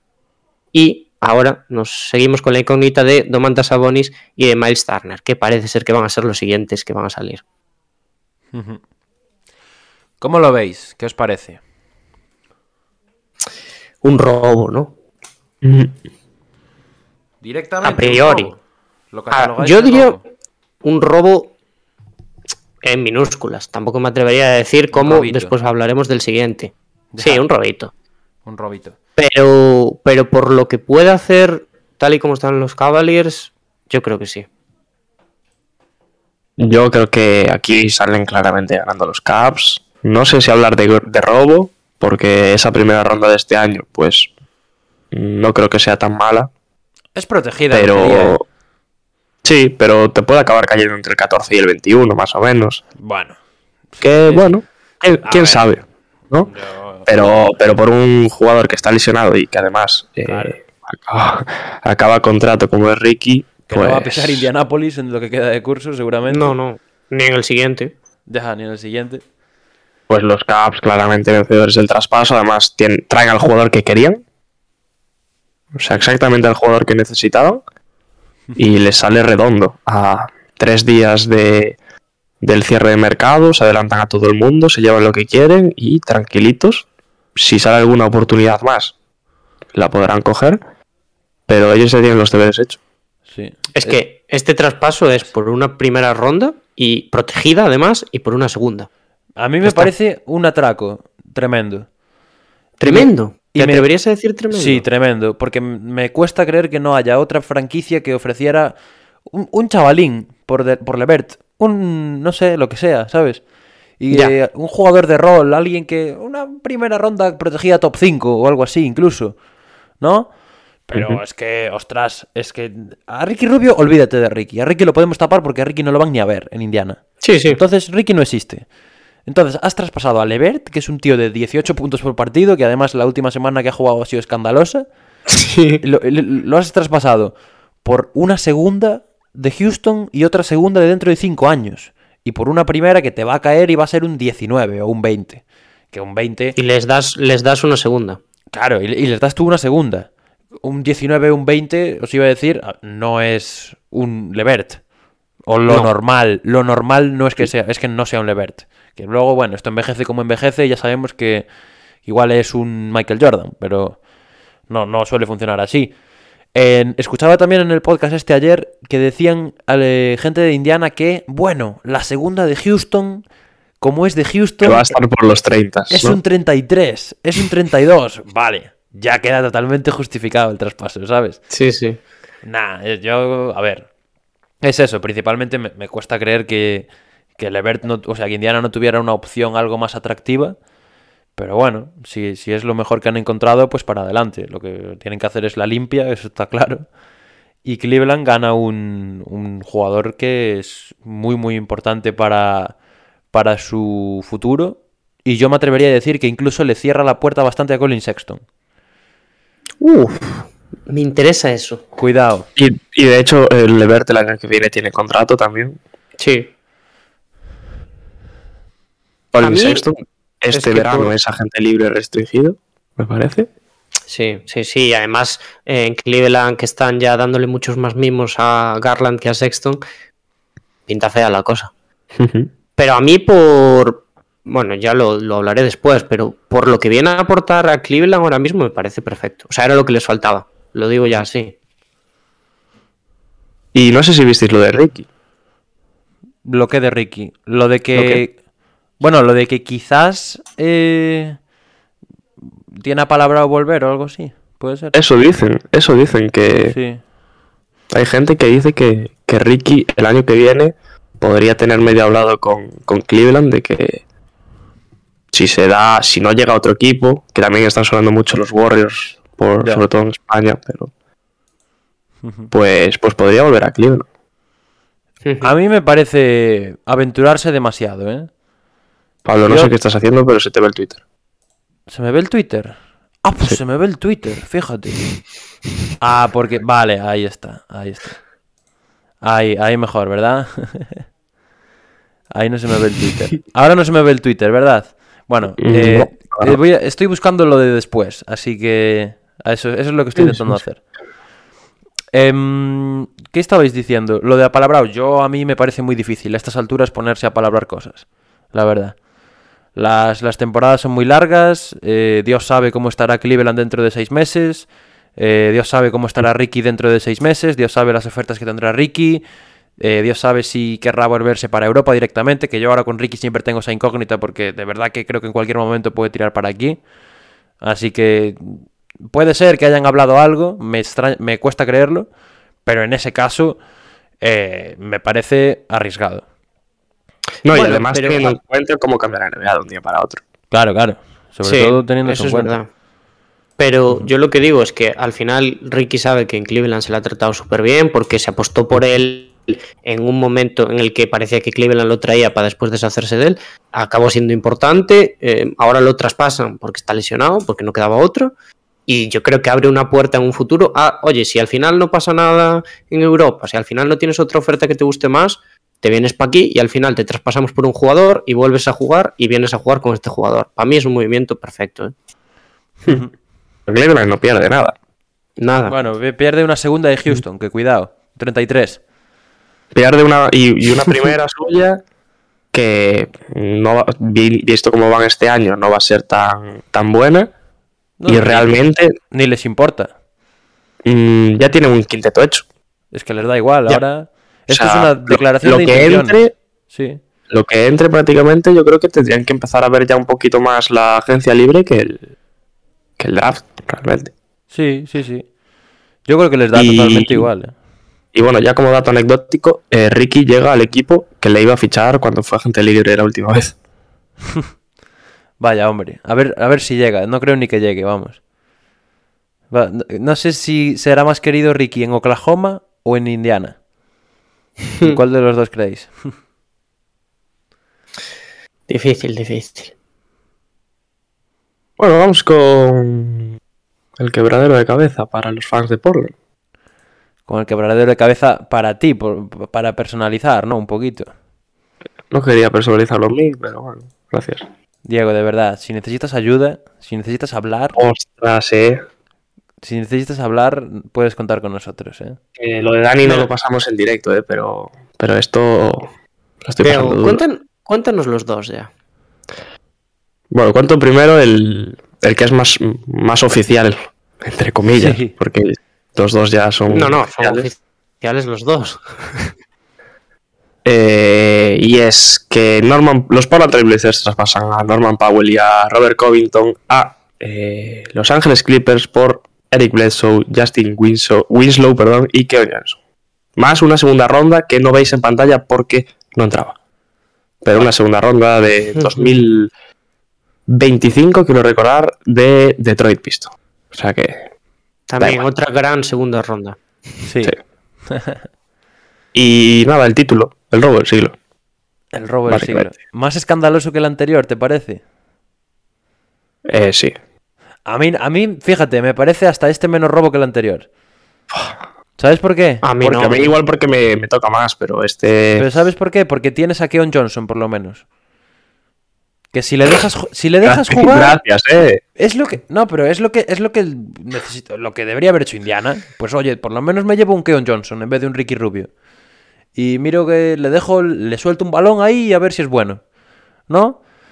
Pues oye, dentro de lo que cabe, ni tan mal. Bledsoe y Winslow acaban este año de contrato ya, ¿no? Pues mira. No está, no está tan mal, Diego, Y a anímate. Bledsoe, a Bledsoe no se le ve por ahí ya. Ya, ¿tú crees que lo cortan? No sé si hay... Se ha dicho que lo van a cortar o algo. No creo. No, no, digo una vez se le acabe, no sé. Algo, Ah. Igual juega algo. Ya, ya, ya. ya. Hombre, a Porque ver, ahora- re- resucitamos a Portland, Jr. Igual. Igual resucitamos a Bledsoe. Sí, sí, sabe. tú mantén las esperanzas, Diego. Eso es lo último que tienes que perder. Para mí, claramente, ganan. Es que estamos traspasando a un tío que renovamos este verano. Ese es mi resumen. Eh, mira, es que además sacó un- acaba de sacar un tweet eh, StatMuse sobre lo que se gastaron ¿no? los Blazers para conseguir a Normal Powell, Covington y Larry Nance y lo que acaban de conseguir después de... ¿Cómo que la De todo reina, eso. hombre? Que has hecho spoiler ya. Has hecho Bueno, spoiler. Nada, La, ya gente, hablaremos ahora. la sí. gente ya debe estar pendiente. Sí, ya hablaremos ahora de Larry Pero, Nance, pero que también te lo digo, va. ¿quieres que te lo diga, Diego? Todo lo que dieron. Dímelo, dímelo, ¿Quieres cuéntalo. que te meta una hostia mano cambiada? Gary Trent, Rodney Hood, Derrick Jones, tres primeras rondas y recibieron a cambio Eric Bledsoe, Justin Winslow, Keon Johnson y una primera ronda. Locos. Stonks. Literalmente stonks. Bueno, día duro en la oficina. A mí, sobre, todo, lo que más me, me chirría es el mercado que tenían Powell y Covington. Porque es que al final son... Covington no tanto. No, pero, hombre, yo creo... Tío, yo me vienes a los Lakers con Powell y igual, Sí. te, doy- igual te doy a Powell. Horton Tucker. Igual te doy a Horton Tucker, ¿eh? Sinceramente. Porque, a ver, Powell quizás no, porque tiene un contrato de casi 20 millones, ¿no? Que no lo podemos absorber. Pero, pero oye, yo te lo digo, yo te lo dejo así. Yo creo que hay más equipos contenders con, con piezas como esta que, que si vas a su puerta y dices, mira, tengo aquí a Norman Powell, incluso también a Covington, que lo puedes meter en el paquete, pues igual te soltaban algo más, más jugoso, pero es que aquí no, no hay nada, no hay nada, es que por ningún lado.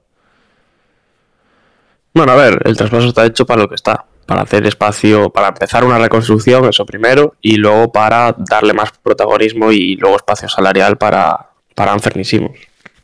Pero vamos.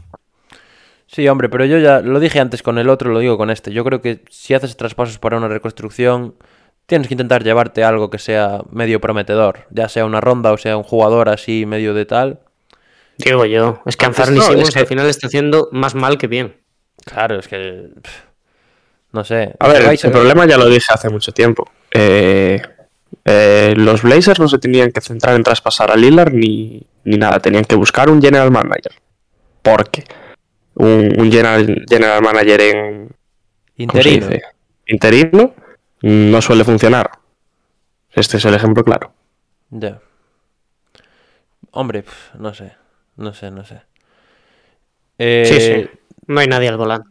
Y vamos a hablar ahora del otro traspaso, pero yo espero que todo esto sea para algo más grande al final, porque si, si no estás haciendo todos estos movimientos para quedarte en donde te estás quedando, pues yo creo que complicado. Eh, por parte de los Clippers, bien, ¿no? Yo creo que Hombre, sí, sí. Mm, no, no se le puede poner un pero. Más a medio plazo, ¿no? Porque los dos estarán allí el año que viene, seguramente. Y cuando vuelvan Kawhi y Paul George, seguro que son competitivos todavía más. Y todavía más small ball también. Con Morris jugando de 5 y con estos dos por fuera. Pero Bueno, y la gente de Clippers todavía sueña en que vuelvan Paul George y Kawhi y poder hacer una carrera por el campeonato este año.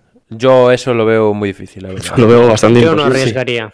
Yo, no tampoco, arriesgaría. yo tampoco, ¿eh? Yo creo que si los Clippers, con estas incorporaciones, con Kawhi y Paul George, más lo que ya tienen, vuelven el año que viene y son, si no favoritos en el oeste, top 3 del oeste, seguro. Uy, cuidado. Seguro. Y de, bueno, de hecho, ahora sí que se meten en el, en el superimpuesto este de, Ya. de lujo. Ya, ya, ya, ya. Pues sí, eso. Yo creo que poco más. Es que no hay muchas lecturas de este traspaso, o sea...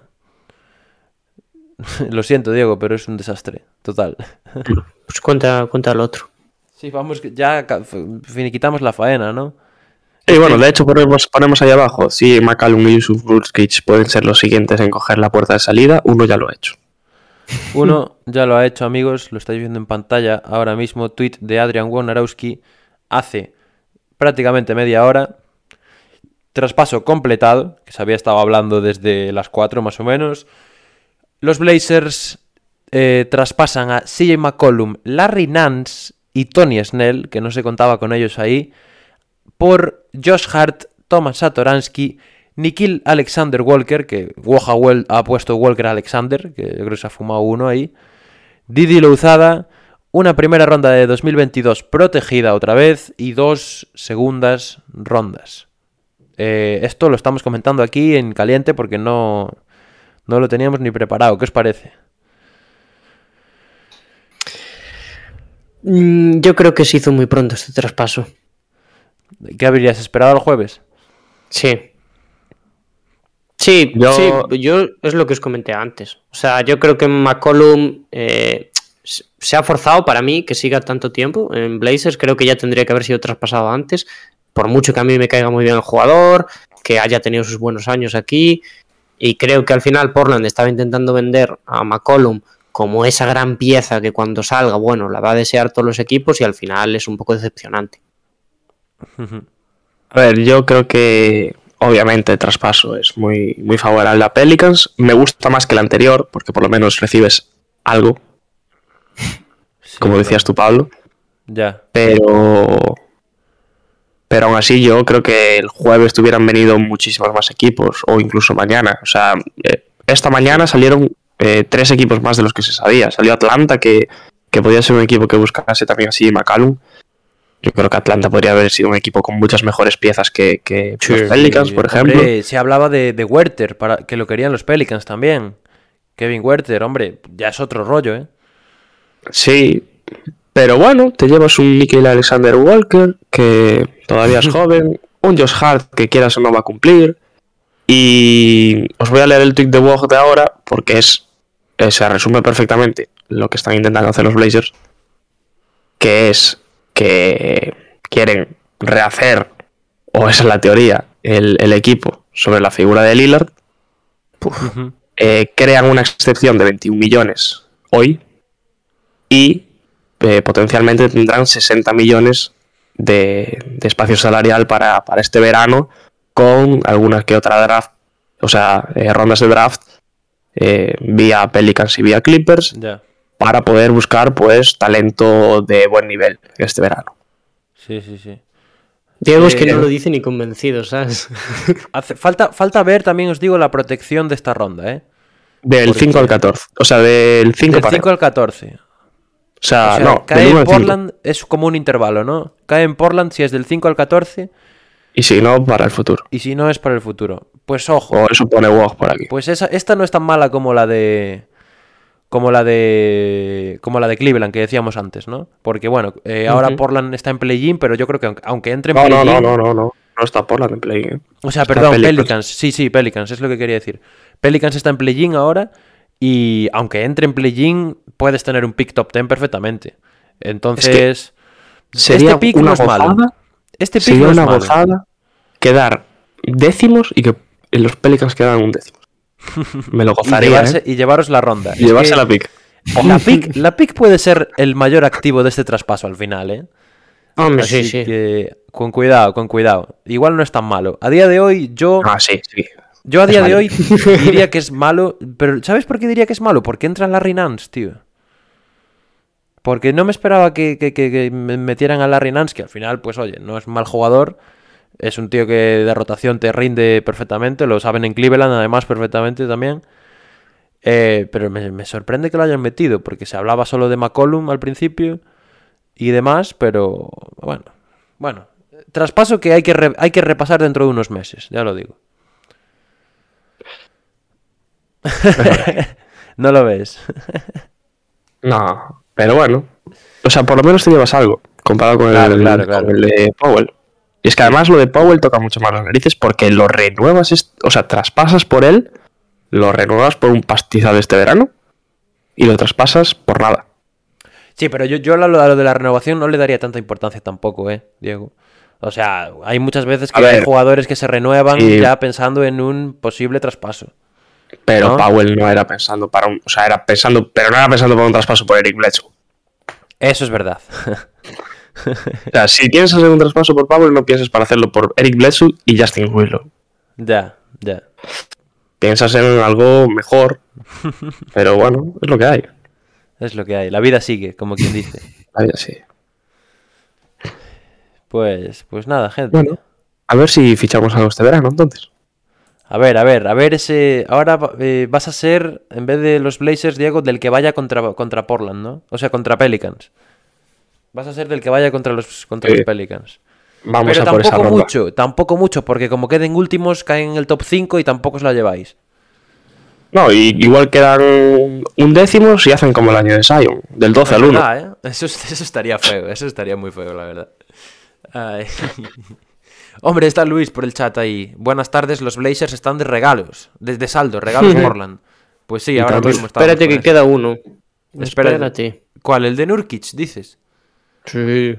Yo he leído por ahí que había menos intención ya con Nurkic. ¿eh? No, claro. Porque habrá menos novias también. Ya, puede ser. Pero Nurkic sí que, Nurkic sí que se va a un equipo que, que vaya a ganar. Porque Sí, es. Pues a, ver. Pues a ver qué te dan por Nurkic. A la, Pipas. a la tercera era la vencida. Esperemos. Ay, de verdad. Bueno. Mm, Hasta aquí el bajo del foco de hoy, ¿no? Sí, una hora y diez debajo el foco. No está nada mal. Cuidado. Sí, sí. Hoy, cuidado. Hoy programita con, con chicha. Bueno, Dani, ahora me uno a tu barco. ¿Tienes a mi barco y luego? De medio reconstrucción, medio lo que intenten hacer.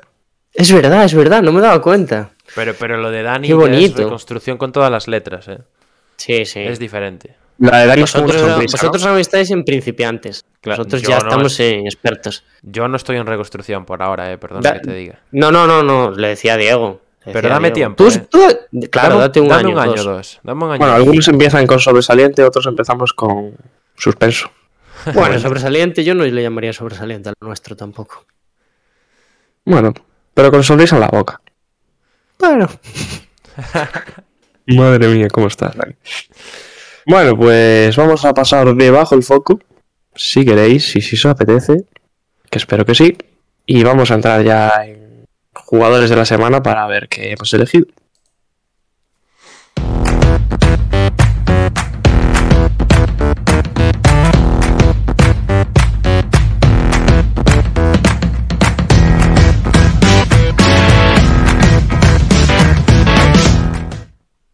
Pues vamos allá, vamos a, a dar nuestros jugadores de la semana.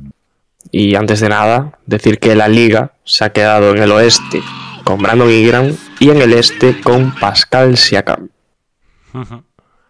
¿Qué- Bien. ¿Quién quiere este? ¿Quién se decide? Bueno, antes de nada, eh, no sé si te saltó por ahí Pablo, pero a mí me ha saltado No. que Es que hoy no me va a Abril. Casas se ha suscrito con Prime, Ole. sexto mes ya con nosotros, Eh, Ole, uno ole. más, seis meses. Algún día tendremos que hacer algo para los suscriptores, tipo emoticonos, tipo algo de eso que hay para, para hacer. Tipo Pero- algo en Twitch, ¿no? Lo que sea. Lo que Pero sea. ahí vamos. Bueno, pues Muchas a- gracias por, por ese Sí, Prime. muchas gracias. Eh, voy a coger yo a este señor, al señor de la conferencia oeste, en la cual vamos a coincidir con la liga una vez más. Vamos a repetir y vamos a, colocar aquí a Brandon Ingram, el jugador de los Pelicans. Unos Pelicans que ya hemos dicho antes están en el play-in, que es algo que nos lo preguntan hace un mes y probablemente llamaríamos loco al que lo dijera. Pero, pero están ahí, ahora mismo están décimos. Muy buena semana de Ingram, 27,3 puntos, 9,3 asistencias, muy buenos números en el pase, 3,3 rebotes, un más menos de 13,3 en, en eso, en 35,5 minutos de juego. Y bueno, Ingram un poco en la línea del equipo, ¿no? De menos a más con el paso de los partidos. Ahora, bueno, ahora tiene así a McCollum al lado, o sea que todavía tendrán más aspiraciones para, para luchar por la postemporada. Bueno, y, a, y- a la Nance también. Y a la Nance, Es y a la empieza Para, para el banquillo, sobre todo, muy buena. A ver si vuelve Sion también, ¿no? Igual este movimiento es un poquito en la línea de, de encandilar un poco a Sion para que le dé por volver. Pero vaya, que Para el el- año, ¿no? Dices. que el nombre es Ingram, no le vamos a quitar el protagonismo por su pedazo de semana. Así que eso, los, Perlica- los Pelicans al, al ritmo de, de Brandon Ingram. Y bueno, Pablo, tú habías comentado que también te gustaba la opción de Devin Booker. Sí, sí, creo que las dos eran, eran lícitas. ¿eh? Creo que al final sí que está bien tirar por Ingram, porque a Booker lo hemos nombrado ya cinco o seis veces aquí, justificadamente todas ellas, ¿no? Pero, pero me parece bien, me parece bien que esté Ingram, así que por mí perfecto. Pues pasamos al este, Dani, y coméntanos un poquito porque ahí creo que sí que hemos cambiado con respecto a la liga. Sí, sí, aquí nos vamos a quedar con Yanis. Ya sabéis que nosotros, a pesar de que nos cuesta un poquito meterlo al, al final cuando hacemos los premios, somos muy partidarios de que Yanis siga haciendo temporadas en VP y esta semana no ha sido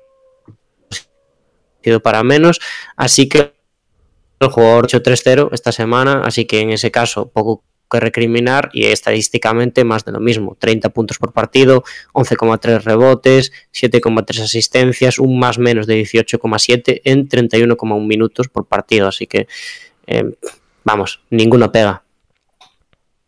Hay que decir otra cosa, Dani, últimamente estamos premiando mucho los equipos, o sea, los jugadores que, que ayudan a sus equipos a, a quedar invictos en la semana. Porque yo creo que igual hace tres semanas que no ponemos un jugador que, que haya perdido un partido. O sea, le estamos dando bastante sí. valor a eso. Pues con Ingram y con Yanis, Pablo. mm, Sí, señor. Te va a tocar hablar. Mm, vamos. Así que a ver qué nos comentas en ese submarino morado de hoy. Cojan la bombona de oxígeno.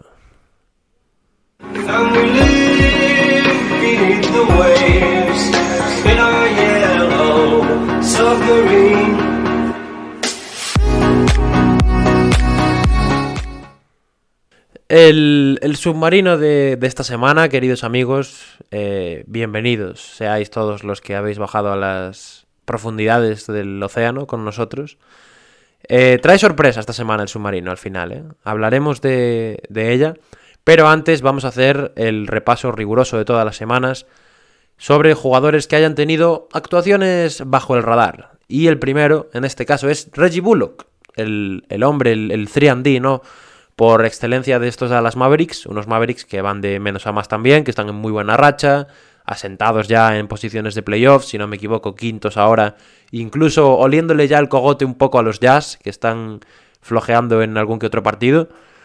Y bueno, Bullock, que estaba pasando un poco discreto esta, esta temporada, la semana que ha tenido ha sido muy buena, especialmente, yo lo recalco sobre todo por el partido contra Atlanta del otro día, en el que eh, anotó más de 20 puntos, fue decisivo, dos triples en los últimos minutos para cerrar el marcador. En general, en la semana, os lo voy a leer ya, 21,7 puntos, 7 rebotes, 1,7 robos, tirando 44,1% desde el triple. Así que mejor imposible, el escudero ideal que tiene Doncic, que tiene Branson y que tienen los jugadores de los Mavericks. Y un tanto inesperado, por eso he puesto las interrogaciones ahí abajo, porque realmente eh, no, no, no sabía ni qué poner, la verdad. Eh, entonces, primer nombre Reggie Bullock, no sé si lo habéis visto, no sé qué os parece, ¿qué me, qué me contáis? Para esto se le fichó. Sí, Sí. para esto se le fichó. Y le estaba Yo- costando esta temporada. Sí, sí, sí. Yo fui muy partidario del fichaje de Bullock a principio de temporada porque me parecía que era el típico jugador que si le sumabas a, bueno, a, a la serie de, de complementos que tenían en Dallas, creo que podía aportar mucho y para este tipo de semanas es para lo que les fichó, como dice Diego. Y a mí me gusta mucho, es un jugador que creo que tiene más nivel del que se suele decir normalmente y, y buena semana de él. Y también en aquel momento venía un poco a tapar el hueco que había dejado Richardson en Dallas.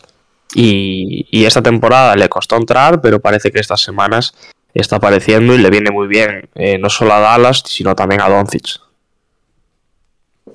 Sí, señor. Bueno, pues de Reggie Bullock, que esperemos por el bien de los Magic, de los Magic iba a decir, de los Maps, que siga así. Pasamos a otro que ha tenido muy buena semana, en otro equipo que está bastante, bastante rolling. No sé si, si esto es spoiler, Diego, pero es un equipo que va bastante bien, son los Minnesota Timberwolves. Esta semana, Torian Prince, jugador de rol en la, en la franquicia de Minneapolis, eh, ha sido la, la eficiencia. La eficiencia perfecta, vamos. 16 puntos en 16,8 minutos, casi a punto por minuto, que es una auténtica locura. Tirando además en 60% los tiros de campo. Y al final es lo que he puesto ahí, es otro jugador con posible mercado, ¿no? Es otro tío que quién sabe si, si se podría mover. Minnesota, bueno, ahora está más, más tranquilo, ¿no? El ambiente por allí, pero siempre hay run run con, con que quieren a Simmons, ¿no? Con sacar a D'Angelo Russell, demás. Entonces, buena semana de Torian Prince, buena semana de los Wolves, que ahora yo creo que están todos bastante enchufados y, y centrados Sí, en. bastante asentados en el play-in ya. Sí. Eh, yo creo que Taurian Prince es ese jugador que se puede asentar en un rol en cualquier equipo. Eh, sí que es verdad que, que ha bajado el nivel con respecto quizás a hace eh, uno o dos años, pero, pero lo que tú dices, eh, cualquier equipo que quizás se vea con opciones de ascender o incluso luchar por algo más en playoffs se podría lanzar a por Taurian Prince porque es una de esas piezas que para la rotación nu- nunca vienen mal y, y que podrían ayudar, pues lo, lo que yo te digo, a cualquier equipo que, que tenga aspiraciones.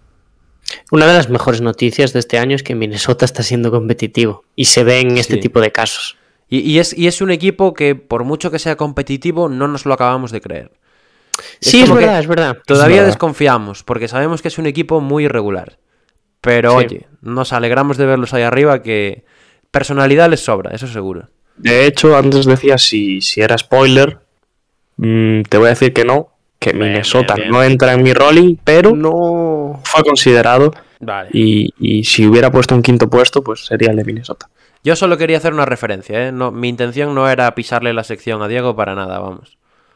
Hoy también he venido a jugar en mi sección. Luego lo. Vale, vale, vale. Luego lo vemos. Bueno, gente, Bueno, nos pues- pregunta, antes de que sigas, nos pregunta Nano Sí, por por, los movimientos de Blazers, por el chat Hombre. que acaba de entrar. Y sí, lo comentamos un poquito antes. Eh, mm, míratelo luego. Rewind. un, robo, Rewind. un buen robo. Sí, sí. Digamos que ro- robo a mano armada. Los, los Blazers están regalándose, por así decirlo. Yo insisto, más en el de. Lógicamente, más en el de Powell que en el de McCollum, que yo creo que ahí sí que puede haber cositas. Pero. Papá Noel, son los, los Reyes Magos. Claro, claro, pero en general eh, poquita cosa para, para Blazers. Bueno, gente, pues eso, último jugador convencional de los de todas las semanas eh, en esta edición del Submarino Morado, de Anthony Melton, un viejo conocido, se pasó por aquí la primera semana de la manita con Desmond Bain y no lo habíamos vuelto a ver, pero esta semana ha dejado, aparte de que ha dejado una imagen súper chula, que es ese- esa jugada, ese contraataque de los, de los Grizzlies contra los Magic, ¿no? Con el pase por la espalda, el alley que es el que, el que lo machaca. Aparte de eso, ha jugado muy bien. Es un tío que ha estado lesionado, que ha tenido problemas de continuidad y tal. Pero ahora que ha vuelto a la rotación, está rindiendo y en un caso similar al de Torian Prince, está teniendo muchísima efectividad. 19,9 minutos por partido. En esos minutos ha convertido 15 puntos, tirando casi 60% en el triple, que es una auténtica barbaridad.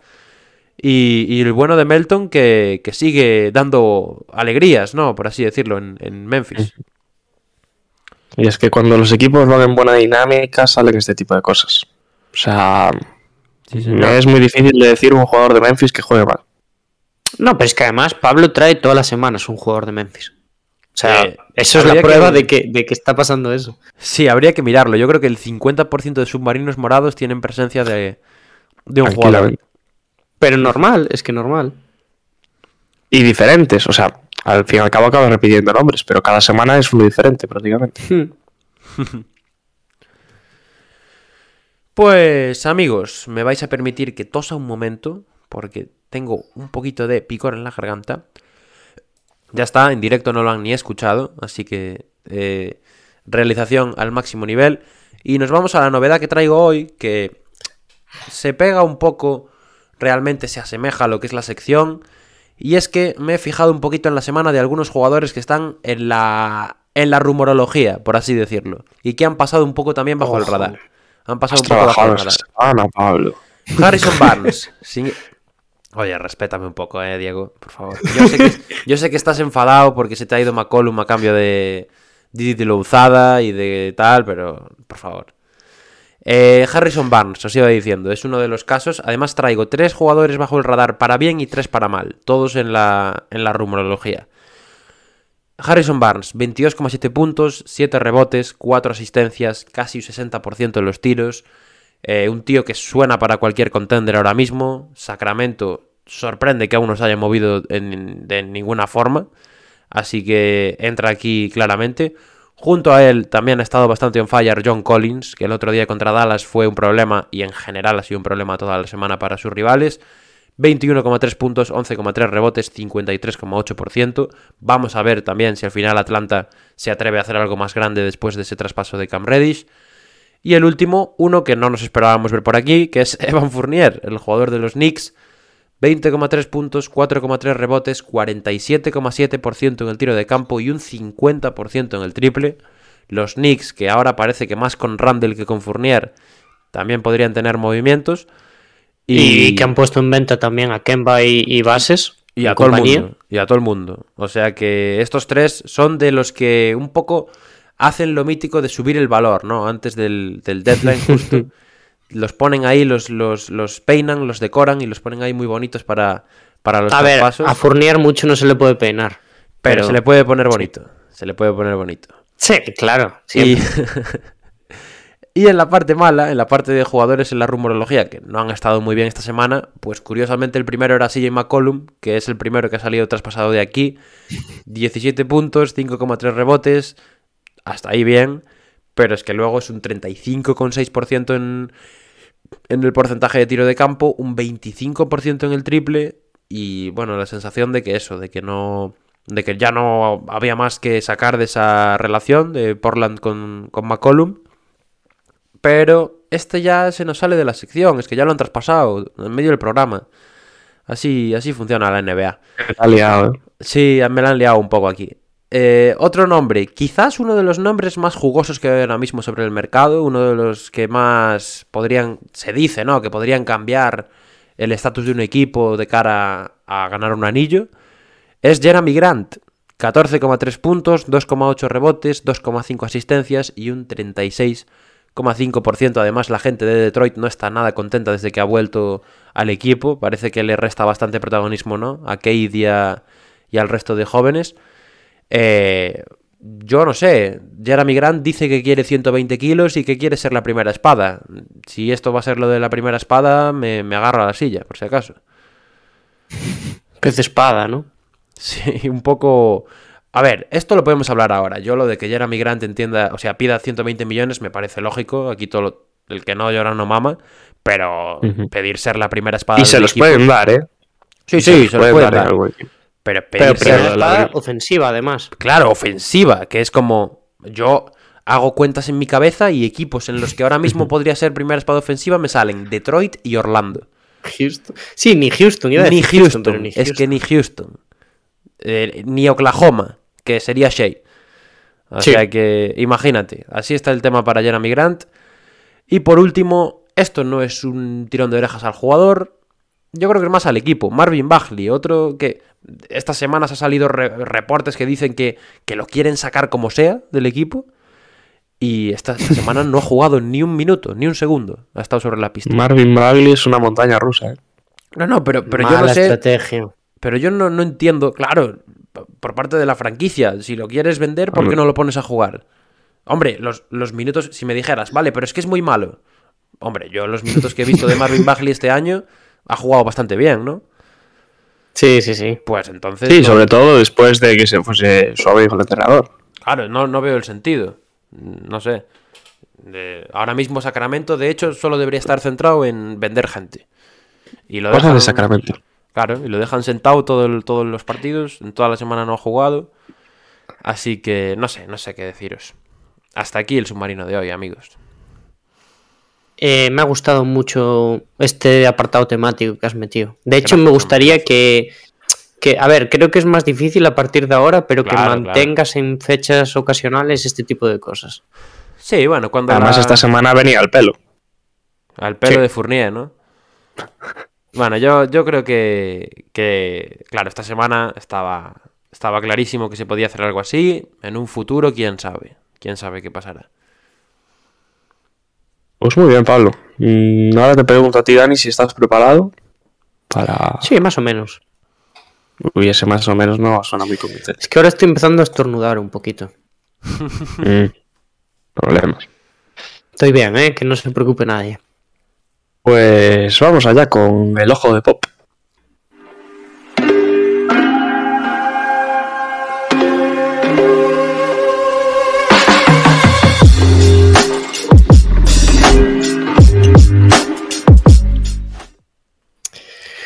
Bueno, me he visto la obligación de, ya que se están haciendo traspasos, ya que estamos viendo un movimiento, a partir de ahora, esta semana, toca porque me pareció el más interesante mm, del que hablar, sobre todo a nivel de encaje, pero creo que eh, también, después de ese cierre de mercado, voy a traer otro relacionado con los movimientos que está viendo, porque me parece interesante hablar sobre todo em, tácticamente de un futuro de un equipo a partir de lo que han dado. Entonces, en este caso, vamos a hablar de Caris Levert, que ha sido fichado recientemente por Cleveland Cavaliers, a ver qué tal lo pueden encajar los Cavaliers, a ver qué tal Bickerstaff sabe mover todo para que quede perfecto y para que su equipo pueda aspirar ya no solo a clasificarse en playoffs, sino a dar que, alguna que otra sorpresa por ahí. Em, antes, bueno, os voy a preguntar si, me... Bueno, voy a hacer una pequeña introducción, ¿no? Voy a decir que Cleveland está siendo unas revelaciones de la temporada, como ya lo sabemos. Su famoso quinteto de tres grandes que ya traje en esta sección es mmm, una de las sensaciones del año. Es uno de los equipos más molones, más divertidos de ver. Y es verdad que han estado un poco lastrados por las lesiones. Sexto, Ricky Rubio, que también estaba siendo pieza fundamental. Y a pesar de los problemas de salud, estamos viendo que los Caps eh, se van a clasificar. Si no es en playoffs, van a estar por el play-in por ahí peleando. O sea que va a ser una temporada muy competitiva para los de Cleveland. Ya lo está siendo. Y ese traspaso de Ricky Rubio por más rondas, por Caris Levert, nos deja en esta situación. Y ahora os voy a preguntar: ¿cómo um, creéis que encaja? ¿Qué creéis que puede sacar Bickerstaff de él? ¿Cómo valoraríais el traspaso a nivel táctico? Contadme un poquito. A mí me parece el jugador, o sea, el, jugador que necesitaban esto, estos Caps para redondear ya definitivamente ese quinteto. O sea, creo que es un jugador que, que realmente desde fuera no tiene nada, para nada mal tiro, que es un jugador que ataca muy bien la canasta, eh, incisivo. Yo creo que le va a venir muy bien estos Caps. Lo que sí, sí que es verdad que creo que le va a quitar un poco de protagonismo ofensivo, eh, probablemente a Mobley. O sea, a Garland un poquito pero yo creo que el que va a salir ahí peor parado va a ser Mobley ofensivamente, pero ya sabemos que, que, el rookie es, es, una bestia tanto ataque como defensa. Y, y ya más pensando igual en el, en el, rookie del año, que estadísticamente pues caería un poquito. Pero, pero para mí me parece una adquisición perfecta para Cleveland, es lo que tenían que hacer y es lo que os comentaba antes. Se adelantaron a todo el mundo y ahora a vivir. Están tranquilos. Por encima de todo, eh, por encima de todo es una declaración de intenciones. Es un decir, vamos a, vamos a intentar ganar ya, vamos a intentar competir desde hoy mismo. Y, y, tienen un proyecto que sobre todo es muy prometedor porque son todos jugadores jóvenes. O sea, no hay un solo veterano. Está Kevin Love, que es un jugador que sabemos que está dando el nivel importante que está dando, pero en general el resto de la plantilla son gente muy muy jovencita. Levert cumple con esa característica y yo creo que viene principalmente para liberar, soltar un poco de responsabilidad a Garland, que también es importante y puede que fuera uno de, las, de los problemas que le habíamos visto hasta ahora, ¿no? A Cleveland, que cuando Garland no estaba generando en ataque, pues les faltaba otro jugador que fuese capaz de, de, de fabricarse sus, propias canastas también, ¿no? Y, y Levert se lo da a partir de ahora. Yo estoy en la línea de Diego, en que es el jugador que, que necesitaban. Creo que no tanto. Creo que podrían haber eh, buscado otro, otro, prototipo. Pues no sé, oye, quizás un Jeremy Grant precisamente también era algo que podría haberse adaptado bien a, a este esquema. Pero en general me parece un, una oportunidad de mercado que no podían dejar pasar. Y que a Teniendo en cuenta el precio, sobre todo. Claro, sobre todo es eso, es una oportunidad de mercado, literalmente y, que a nivel de encaje puede entrar perfectamente en el, en el sistema de Bickerstaff y, que yo creo que va a ser una buena adquisición seguro. Y además, los Caps son un equipo que, se suele quedar en anotaciones bajas. Es un jugador más para, para eh, abrir un poquito más esa opción de, de ganar con, con más puntos y ya sabemos que atrás pues no tienen muchos problemas. Entonces, yo creo que es una adquisición perfecta para mí y, y que le va a ir muy bien los Caps para competir ya eh, este mismo año.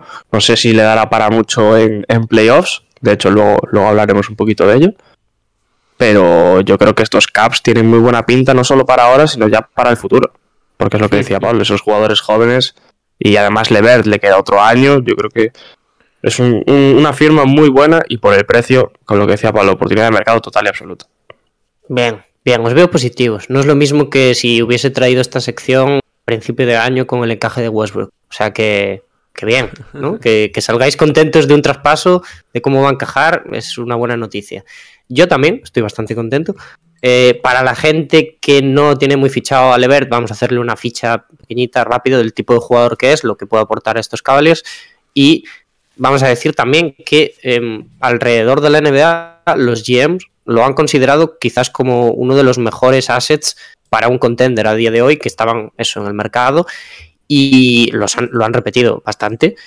Es un ala de 6-7, gran manejo de balón, un anotador al fin y al cabo. En, Michigan es verdad que se le consideraba un jugador un poquito más anotador a todos los niveles, por así decirlo, porque durante su etapa universitaria tenía un 40% en acierto en el tiro de 3, pero cuando llegó a la NBA ya le ha costado un poquito mantener esas cifras y ahora mismo está en un 33% a lo largo de su carrera en la liga. Entonces sabemos que no es a todos los niveles, pero sigue siendo un gran anotador, un jugador que tiene muchísimas armas y ofensivamente es una baza importante para los Cavaliers. Teniendo esto en cuenta, vamos a hablar un poquito del encaje que va a tener en, en la plantilla. Mm, sabemos, yo creo que lo difícil que es colocar a Levert en un quinteto donde no es el generador principal o donde no genera a un nivel alto, porque no tiene esa capacidad para ser un jugador de catch and shoot, igual como mucha gente podía esperar. Eh, No, no es el típico jugador que juega sin balón, lo necesita y bastante para sentirse cómodo, para sentirse importante. Por eso, si os acordáis, eh, donde mejor rendía una vez los Nets empezaron a armar ese super equipo con Kyrie y con Durant, era desde el banquillo, es decir, lo movieron, a, pesar de que tenía nivel para ser titular, sin ninguna duda, lo movieron directamente al banquillo para ser líder de esa segunda unidad y tener una opción más ofensiva cuando las estrellas no estaban en pista. En estos Caps no creo que lo veamos ahí, por lo menos de partida, más allá de que acabe enganchando mm, minutos con suplentes cuando no haya un jugador dominante con pelota. Y de hecho yo creo que lo vamos a ver, como podéis apreciar en la imagen, por ese backcourt al lado de Garland, mm, añadiendo altura a ese quinteto ya de por sí alto, porque básicamente a pesar de que Garland eh, es un jugador también dominante a nivel ofensivo, ha demostrado que tiene esa capacidad que le falta a Levert para ser pieza importante off-ball. Como vimos con Ricky, quizás uno de los mejores momentos de la temporada para Garland es ese principio en el que el base español ejercía como organizador principal y Garland esperaba la bola. De hecho, eh, bueno, traemos un, vídeo por aquí y vamos a ver una jugada que nos va a poner Pablo ya. Y yo creo que, os lo voy a decir, esto invita bastante al optimismo a la hora de meter a Levert en un contexto, en el contexto Cleveland. O sea, sin Sexton y ahora sin Rubio, los Caps se tenían que mover en el mercado y han movido por un jugador de este estilo que estamos viendo ya. Mm, a ver, eh, es cierto que, bueno, tampoco os creáis que vamos a tener algo parecido a esas alineaciones con Rubio, es decir, algo que me gustó mucho que Pablo decía, él lo apuntaba más a, a, a Jeremy yo igual y hubiese tirado otro tipo de jugador, es que quizás no era lo, a pesar de que es algo que necesitan, que es un traspaso súper necesario, ese tipo de jugador, igual algo un poquito más específico, un manejador principal de otro estilo, más Ricky Rubio, mm, por así decirlo, mm, no sé, no se va a acercar al movimiento de balón que tenía Ricky Rubio, al juego colectivo que tenían los Cavaliers de aquella, pero sí que va a aportar ser un finalizador más en esas jugadas en las que el reloj se acaba. Y además, a Cleveland era algo que le estaba faltando, que le costaba un poquito, a pesar del buen juego colectivo, terminar estas jugadas porque no tenían un jugador súper dominante ofensivamente también fuera, fuera de la pintura, ¿no? que pudiese hacer este tipo de cosas, y ahora lo tenemos en Levert. Para eso, su función principal va a ser participar de forma activa en toda la ofensiva de Cleveland, hacerse responsable, responsable con balón y mm, cuidar mucho más la pelota de lo que tiene hecho en temporadas anteriores. Es un jugador que tampoco es conocido por tener el mejor true shooting eh, de la liga. De hecho, desde su temporada rookie no ha tenido un true shooting destacable, podríamos decir. Pero, pero hay gente ya que empieza a dar el pésame a los aficionados de Cleveland por la típica jugada en la que Caris Levert sube la bola y acaba liándola un poquito ofensivamente porque se emborracha de balón, que es algo que le puede pasar. De hecho, tenemos un vídeo aquí para decir esto no es lo que queremos ver de, de Caris Levert, queremos que tenga mucho más claridad ofensiva eh, que en este tipo de jugadas. Pero mm, si os habéis estado fijando en lo que ha hecho esta temporada Levert, yo creo que hay que ser positivos, al fin y al cabo, porque viendo la mejora que está teniendo, bueno, que ha tenido esta temporada ya, sobre todo con respecto a la utilización de bloqueos ofensivos, vamos a ver a otro Caris Levert. Carlisle es principal culpable de esto, o o sea, le ha enseñado ciertos conceptos que le van a venir muy bien, van a ser súper provechosos para, para su etapa en Cleveland. Y también os digo, por su bien, por su reputación, no le queda otra que seleccionar mejor su tiro, cuidar mucho más las posesiones. Creo que está en el equipo ideal para esto, porque me parece que en Cleveland lo pueden reconducir a ser ese manejador principal que a pesar de que tiene el tiro como, como arma, como arma primera, por así decirlo, creo que sí que ha mejorado en, cualidades de pase y demás, y lo vamos a ver mucho más en este quinteto. También tiene unos finalizadores fantásticos, ¿no? Garland, los interiores. Y al fin y al cabo, os lo resumo con que me parece un fichaje necesario, relativamente barato, con muy buen ojo por su contrato, porque se une a Love, eh, ya que ambos terminan el contrato en 2023, un año antes de la renovación de Allen, que permite a los Cavs también jugar con bastante dinero. Así que os voy a decir que estoy muy contento con esta contratación y que tengo muchas ganas de, de verlo en pista. Bien, Muy bien, muy bien. Dani. Señor, sí, señor. Me Yo te voy a poner una pega. Dime, dime, dime. Yo acepto pegas. Me parece muy, pero que muy feo que no hayas puesto a Kevin Love ni entre los suplentes. Muy feo. Sí que está, sí que está en los suplentes. Sí. No, ¿No? no, está. Creo ¿No que no, está? ¿Eh? me sé, parece que no, eh, ahí. Yo ahora no le voy a dar para ¿Diréis que atrás, no? que entonces me Sí que todo. está, sí que está. ¿Y con qué número lo has puesto? El cero. Está en cero. Diego, Diego, no. No intentes dejar mal aquí a la gente, hombre. Vamos a ver, feo. vamos a Es ver. que eh. qué Feo. feo esto, eh. Sí, hombre, sí. Problemas ¿Estáis aquí en directo, eh, chavales. Que me lo acabo de cargar. Ah, me lo acabas de ¿Cómo? cargar. Muy bien. No me Oye. jodas la diapositiva esa, que no tengo hecho una copia, eh. No, De no, hecho, creo que puede ser que me haya equivocado, eh. Creo que le puse el doble cero, pues. Le pusiste el doble Ah. cero, Dani. Bueno, ¿Ves bueno, cómo no nada, no, no le pasa nada, disculpamos, le disculpamos. Oye, me gusta mucho, Dani, que, que te centres en las, en las pegas, ¿eh? Porque sí que es, es cierto que cuando se hace un traspaso de estes en el que un equipo sale tan claro ganador, es como que empezamos a elogiar al jugador eh, hasta la saciedad y nos olvidamos, ¿no? De, de que también hacen cosas mal y bueno, Levert pues no es un jugador estrella de la liga y tiene sus, sus cositas, sus cositas. Así que muy bien. Por mi parte, un 10 como siempre. y además en este caso son, son ambas, eh, tanto las cosas positivas como las negativas, muy claras en el caso de Lever. Sí, Sí, a- A Levert lo bastante a conocemos simple vista. todos, ¿eh? Sí. Es un jugador que tiene capacidades para ser uno de los grandes, pero que em, no digo que le falle la cabeza, porque no le falla, sino que aún no ha aprendido a tener esa determinación como tienen Tempo, otros. Sí, tempo, paciencia también. decir, paciencia sí. importante le hace falta. Pero digo, yo digo, yo me atrevo a decir con este traspaso que va a ser importante en estos playoffs o a partir de ahora. Para ellos se le fichan Cleveland. Pues después de esta clase magistral sobre el juego de Caris Levert en Cleveland, o el- lo que puede hacer Caris Levert con los Caps, nos vamos a hablar un poquito de los rookies, de los rookies, perdón, y entramos ya en nuestro cambio de clase.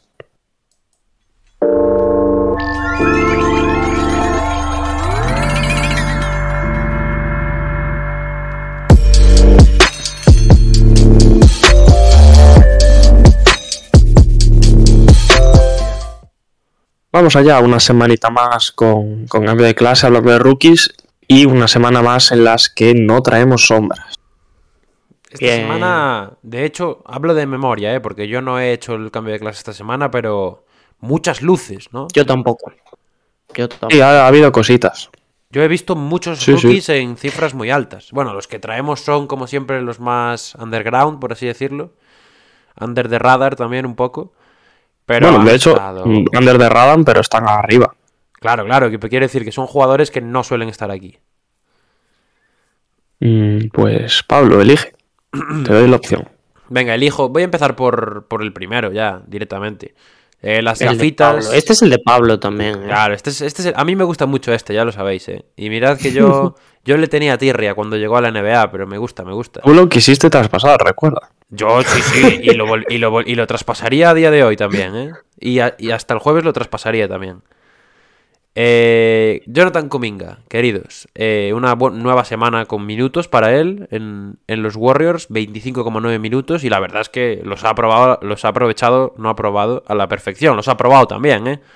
17,7 puntos, es un 61,1% en tiros de campo para el bueno de Kuminga y con un más menos positivo de 14. O sea que muy, muy bien otra vez. Y bueno, un poco contagiándose ¿no? Del- de lo que está pasando en los Warriors, que no podría ser casi mejor. De lo que no se contagia, de lo que no se contagia, perdón, es de, de ni de Curry ni de Clay, ni de los Splash Brothers, porque lo de tirar de tres, No es asignatura pendiente. Sí, no es asignatura suyo. pendiente. Pues Dani, ¿sigues tú? ¿Sigo yo? Como tú quieras. Te dejo escoger a ti. Bueno, pues voy a ir yo con, con Davion Michel, el rookie de, de Sacramento Kings, que ha hecho una semana de locos. Ya sabemos que es un jugador que, que no suele destacar mucho en el apartado, sobre todo anotador estadísticamente. Y esta semana se ha marcado 20,3 puntos, unido a dos rebotes y a 4,3 asistencias, en un buen 51% en tiros de campo. Muy buena semana para, para el rookie de Sacramento en todos esos rumores ligados a una posible salida de Fox, de Halliburton, de medio equipo, realmente, pues ha destacado Davion Michel y aquí nos pone muy contentos. Sí, sí, Sí, señor. Sí, Eh, señor. es lo que decía Pablo. No estamos acostumbrados a verlo en tan buenas cifras, por lo menos anotadoras. Y hombre, es una alegría. Ya, si no me equivoco, la semana pasada o la anterior había estado muy bien en anotación, pero creo que le había Sí. fallado un poco el porcentaje. Sí, sí, sí. Y bueno, para cerrar estas luces, eh, nos vamos con el rookie al que le hemos dado la palita de ping-pong y es nada más y nada menos que otro de los, podemos decir, de los maduros, ¿no? De Indiana, porque es un rookie que tiene ya su edad también, 22 añitos, es más pequeño que nosotros. Terry Taylor, más pequeño, no, más mayor, perdón, que ya ni... Ha hecho 16,3 puntos, 11,7 rebotes, 6 asistencias, ¿no? Si no me equivoco, Diego. Rebotes ofensivos. Ah, rebotes ofensivos. Estaba pensando- Sí, sí, sí. Más rebotes ofensivos que defensivos. Sí, Locura, ¿eh? cuidado. Cuidado. Y ya para cerrar sus grandes estadísticas, aunque todas las han tenido, 55,3% de acierto en el tiro de campo. Sí, señor. Bueno, el futuro en, en Indiana, ¿qué tal, Pablo? Con Chris Duarte. El presente prometedor, diría yo. Esto es, en economía es a corto plazo, ¿no? Un activo a corto plazo, algo así. Sobre, a ver, este chico tiene 22 años. Yo creo que con este podemos hablar de futuro aún. Pero Chris Duarte pes- eh, pestañea si está em, cobrando mínimos de veterano ya, ¿eh? No, referencia interna al podcasting español. Refer- Bueno, ya los he mencionado antes, pero no pasa nada, Dani. Te queremos. Pues, pues sí. Pues lo que decía antes, Pablo, esta semana ha sido ha habido bastantes rookies que podrían haber entrado en luces. Mm, ¿Podríamos haber hecho un segundo, una segunda llave positiva? Sí. Que no la hemos hecho Pero, también. a ver, yo creo que habría quedado un poco pesado, ¿no? Estar aquí diciendo nombres, seis nombres o nueve. Igual Sí, la no nos gente gusta se, trabajar tampoco. se cansaba, se cansaba. Hemos traído los tres. Lo, lo verdaderamente difícil es escoger tres. Es destacar Qué bien habla este chico. Y lo Madre hemos mía. hecho, o sea que nos quedamos con eso. Pues nos vamos acercando al final Eh, y ahora vamos a ir con mi sección. Vamos a entrar ya directamente en Rolling or Falling.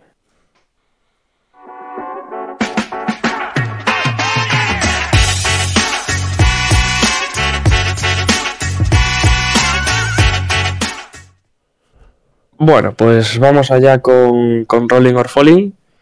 Eh, la semana pasada ya sabéis que, que viene juguetón y traje pues una de equipos y una de jugadores. Esta semana me he decantado por tres solo equipos. Ojo, Power Ranking equipos. toda la vida, ¿eh? Eh, un poco todo relacionado, estamos en semana de equipos de traspasos, semana importante para esos movimientos, pues vamos a hablar un poquito de equipos.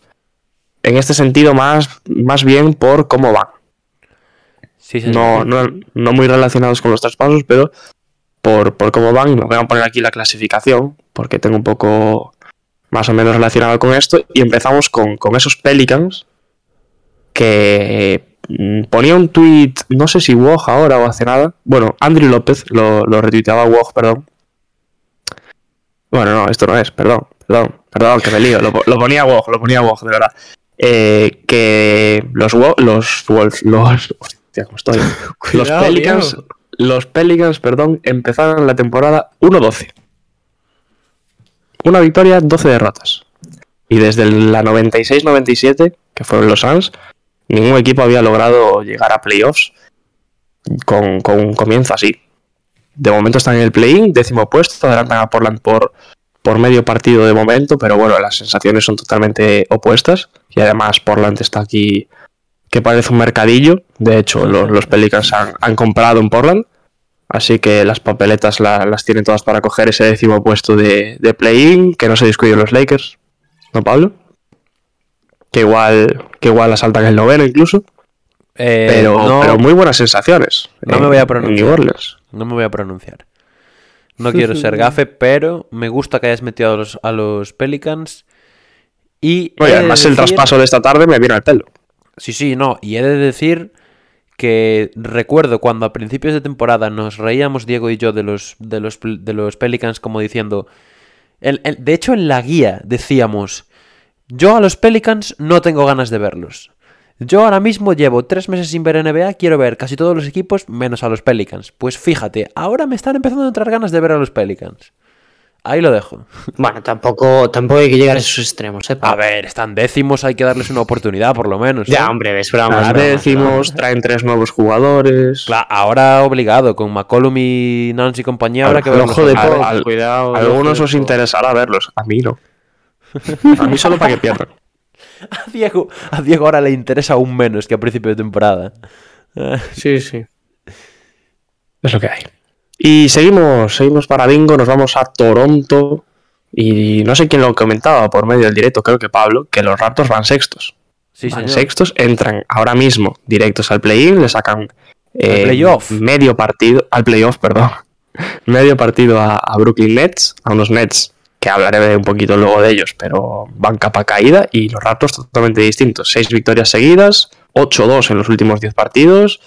Eh, también es un equipo que parece que va a estar activo en este mercado, sobre todo en la búsqueda de un, de un jugador interior, de un pivot. Se hablaba, de hecho, hablando de Portland, de Yusuf Nurkic y bastantes pivots más, o sea que Toronto tiene donde elegir para, para buscar un pivot. Pero los Raptors, mm, yo creo que es otro equipo que tampoco nos esperábamos a principio de temporada que estuviera aquí a estas alturas. Sí. No, no, sí, sí, desde luego. Y eso, al final han recuperado a Siakam para la batalla. Aún queda por mover Dragic. Bueno, hay cositas, cositas interesantes por ahí. Y de Toronto nos vamos a los Clippers porque en, además de haber hecho un traspaso, un robo a mano armada a, otra vez por la Blazers, van a va a parecer que los nombro porque sí, porque me apetece. No, no me apetece nombrarlos, pero es lo que hay. Y además de eso, los Clippers son séptimos ahora mismo por delante de los Lakers. Eh, está en una muy buena dinámica. Hay que recordar que están sin Paul George y sin Kawhi Leonard. Y yo creo que la temporada de los Clippers hay que destacarla, sobre todo por lo que están haciendo sin sus dos máximas estrellas, que estén aquí ahora mismo. Mm, Con Paul George nos lo podíamos imaginar que estuvieran por esas posiciones a principio de temporada, pero sin Paul George ahora mismo yo creo que también es un logro tener a estos Clippers tan arriba. Habrá que hablar algún día de Tyron Lue. ahí lo dejo. Me gusta. drop. Me gusta, me gusta, me gusta, me gusta. Mic drop. Y ya para acabar este rolling, tenemos a los Celtics. Y vosotros sabéis ese dicho de año nuevo, vida nueva. Pues Vale. los Celtics lo están, llaman- lo están llevando, vamos, al, al dedillo. Porque desde año nuevo, creo recordar que vi el otro día un gráfico. Son primeros en, en varias categorías. En una de ellas creo que es el net rating. Eh, están ahora mismo. Lo voy a mirar, pero a muy pocos partidos del. De, de hecho, de- van octavos, pero a medio partido de Toronto. Es decir, se pueden poner sextos a nada que ganen prácticamente un partido. Eh, racha de 5 victorias, 7-3 en los últimos 10 partidos. eh, con Tatum y con Brown bastante enchufados. Bueno, esta Recuperando- semana han ganado sin, sin ellos estar especialmente bien, ¿eh?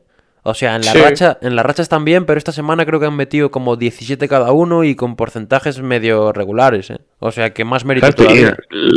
lo que iba a decir, recuperando a jugadores secundarios para la causa. Sí, sí, sí. Así que, y además tienen ahí una pieza que puede mover, que es Dennis Ruder, que parece que, Sí. que puede salir. Lo de Fournier, visto esta semana, vete tú a saber lo que pasa. Pero, pero los Celtics van a ser otro equipo que pueda estar activo de aquí a jueves. Sí, señor. Y ahora vamos allá con el, con el Foley. Sorpresa. Salta la sorpresa con cuál es el último equipo del Falling. Ah, Equipo que además te ha dado más la razón todavía con el paso del programa, ¿eh? sí. No hagáis como Diego, si tenéis problemas, consultar a un especialista. Mm, bueno, vamos a. Nos preguntan por el chat antes de, antes de nada. Eh, Nano, si vemos a Killian, a, Gil- a Killian Hayes como un pufo. No. ¿A qué le, a qué le llamamos pufo? Ha tenido año y medio. Claro, pero ¿a qué le llamamos pufo? Yo le he visto cosas que no me dicen que sean pufo. Yo estoy. Yo, creo que estoy tanto de momento no hay que llegar. Pero, Yo pero sí que es que verdad sí. que creo que, que se esperaba un poquito más de él. Hay que darle tiempo. Tiene. A ha ver, tenido- claro, es que es un pick 7. Nah, ha tenido final problema de una- cae- Ha estado con Cade. Que Cade al final lo absorbe todo y. Sí, sí. Y Calma, se ve que, no juegan bien juntos. Que juega mejor con, con Joseph que con, que con Hayes incluso. Es el Pero- típico jugador, también lo digo, que sale traspasado después dentro de unos años y dice la gente, oye, pero este tío ¿dónde estaba escondido? Ya, puede ser, ¿eh? Un caso Marvin Bagley también, quizás, ¿no? Puede ser un Sí. jugador que, que llegue a un equipo, encuentre un ecosistema bueno para él y, y empieza a crecer. Yo Pero no lo, no se tenía- aún, ¿eh? Yo creo que es un jugador con potencial, que no Sí, ha desarrollado sí. prácticamente nada y el tiempo hablará por él. No está jugando en su sitio tampoco, creo que eso hay que decirlo. Porque Y ahora mismo muy opacado también. tiene que ser el que organice el juego, él tiene que tener el balón en las manos. Y ahora, pues con Cade y con Grant es imposible. Y más ahora que no juega ni tantos minutos. Pero bueno, la gente de Detroit no está muy. No está muy católica con él, ¿eh? La verdad. Bueno, pues dejando a, a Killian Hayes de lado, vamos a, a ir con ese falling que, que os traigo a continuación. Y aquí fue donde más dudas he tenido, en la primera posición, porque mm, he puesto a los Hornets, porque llevan cinco derrotas consecutivas, pero tampoco creo que Charlotte esté como para ponerle un falling. O sea, Bueno, creo que han tenido esta mala racha, sí que es verdad que ha sido de los cinco partidos, unos contra Clippers y los otros cuatro son tr- contra equipos del este, dos de ellos eh, Toronto y el otro es Tel Boston, creo que es. Es decir, dos equipos que están peleando por ese por entrar en playoff directo, en ese play-in más o menos, que es en la situación en la, en la que están los Hornets. Un partido incluso que pierden contra Caps de, de un punto, me parece. Mm, al final se le acaban escapando partidos por nada. Pero, pero lo que tú decías, Pablo, exactamente, un toque de atención y ya sabemos que este proyecto todavía tiene mucho futuro, el de Charlotte, que hay que ir sin pausa pero sin prisa. Así que un poquito más que decir de, de los Hornets, nos vamos a los Knicks. Eh, ¿Qué decir de los Knicks? Mm, no sé si visteis el vídeo de Julius Randle Sí, lo vi, lo vi. Lo vi, mm, lo vi. bastante fuerte con, no una pelea, pero sí un altercado ahí con, con un asistente del equipo que le estaría enseñando una cosa, una situación del partido, y se cabreó un poquito Julius Randle, mm, de forma que le, le dio un, un- lo que sería un tortazo, pero al ordenador, para que, para que nos entendamos, para, para- le dio un tortazo al ordenador del asistente, eh, lo intentaron calmar un poquillo, pero se le veía bastante exaltado a Julius Randle y es otro que parece que va a salir. De hecho, el rumor más, más claro que hay es Julius Randle por, por De'Aaron Fox con Sacramento. Veremos, veremos. Lo que está claro, no sé yo, cómo veis vosotros. yo lo que está claro creo es que Randall quiere salir, es seguro. Y que no está cómodo, encima ha tenido problemas con la afición del Madison, de que las mandó callar, de que no sé qué. Yo, la verdad, no están muy contentos. Ayer estuve viendo a Soy Knicks un rato, de hecho, y estaban de todo menos contentos con esta situación y con el tema del vídeo de Randall. Eh, así que yo creo que lo mejor es que lo traspasen al final, la verdad. Y acabo de buscar una cosa, porque ayer leí, mítico, que te metes en, en cualquier lado y, y encuentras cosas. Y leí que tanto De'Aaron Fox como Julius Randle han dejado de seguir a sus equipos en redes sociales. No. Acabo de buscar a Randall y no sigue a Nix en, en Instagram por lo menos. Así que... Bueno, Dejémoslo ahí, sí. Dejámoslo ahí. Y ya dejando a Randall un lado, los Knicks, eh, sumado esto a- al tema de, de Cameron Reddish, que Thibodeau ha jugado creo que 6 minutos por partido eh, de media. Thibodeau lleva 4 partidos consecutivos sin ponerlo. Mm, un tío que, que lo has fichado hace dos días. Y ha salido, Pues- se, se ha dicho por ahí que, que Thibodeau que no le quería. Sí. Se ha dicho que no quería traspasar por él. O sea que peor me lo pones. No sé si Thibodeau tendrá las horas contadas en, en Nueva York. Bueno, ya sabemos que los proyectos de Thibodeau suelen tener fecha de caducidad. El segundo año, ¿no? O- sí, sí, básicamente. Mira, nos dice, nos Bueno, y- pregunta Nano, nos pregunta Nano, ¿por qué los Knicks largan a sus mejores jugadores? Siempre hacen liadas de esas. A ver, Yo creo que la, la mejor respuesta es porque son los Knicks. yo creo es que, que... hay ciclos. Y el de los Knicks es el ciclo de los Knicks. Pero yo no creo que, el- que, que con el año que está haciendo Julius Randle se le pueda decir como que, o sea, probablemente sea su mejor jugador, ¿no? Pero no es la realidad. Es decir, el año de Julius Randle es muy decepcionante, está mucho peor que el año pasado que fue All Star y este año no ha estado ni cerca de estar en la conversación. Y yo creo que no es justo, por mucho que lo sea, atribuirle ese estatus de el mejor jugador del equipo. Es que el problema de Randall, eh, principalmente, no sé cuál es, pero se hablaba de que el, era Kemba el problema. Quitamos, quitamos a Kemba de la alineación, ni, ni papa de Randall. el problema es otro, lo quitamos. O sea, yo creo que el problema ahora mismo es eh, Julius Randle consigo mismo. Sí. No creo que sea un problema de ningún jugador alrededor, de ninguna otra cosa. Yo creo que es que no encuentra ese nivel que vimos el año pasado, no, está llegando a ese máximo, por así decirlo, que, que nos dejó ver el año pasado Julio Randle, que fue un temporadón. Y ahora nos preguntamos, ¿lo del año pasado fue real o no? No lo sé. Yo temo, temo por la billetera de los Knicks con esto, ¿eh? De los Knicks o del equipo que, lo, que se lo trague ahora. A ver qué Sinceramente, pasa con eh, traerse a De'Aaron Fox por Julio Randle, yo no lo veo tan mal. A ver, yo voy a decir una cosa. Yo me lo hubiese traído incluso sabiendo la temporada, o incluso el año pasado. ¿A quién? ¿A Fox? A Fox por Randle. A, Fo- a Fox por Randall. O sea, a Randall no le veo el techo que le veo a Fox. A pesar de que Fox está como está y, y ya sabemos todos. Yo lo hubiese hecho el año pasado también. Y nos preguntan algo por el chat que qué hacemos con Kemba. Uf, es que mu- mucho marrón hay que resolver. Nah, pero yo creo que a Kemba lo puedes mandar a cualquier lado. Incluso cortarlo. Feo. Yo, a ver, tiene, tiene un contrato bajo realmente. Sí, Ah, o sea, aún sí. así es- son bastantes kilos, pero... Son ocho, ¿no? Quickly, ¿no? Quickly, Kemba, ¿quién más está por ahí de bases? Eh, estaría Fox también. A ver, Alec igual, Barks ahora que está jugando de base. igual, claro, igual si haces un paquete un poco más largo y no es a pelo, un Fox por Randall, que realmente hace mucho tiempo que no tenemos un traspaso a pelo Igual puedes meter a Kemba por ahí también, ¿no? A cambio de un Tristan Thompson, un jugador de ese estilo, no sé. Pero bueno, yo, yo creo que lo, a Kemba lo van a intentar vender. Bueno, se sabe que lo van a intentar vender, pero yo creo que lo conseguirán, seguramente. Algo habrá de los Knicks, yo creo, de aquí al jueves, ¿eh? Sí, yo creo que sí. Algo, aunque sea pequeñito. Pues antes de continuar con, con el Falling, dar las gracias a Batela76 por comenzar a seguirnos. Eh, muchísimas Gracias. gracias. Y voy a seguir con, ya lo anuncié antes, con los Nets. Eh, ocho derrotas consecutivas.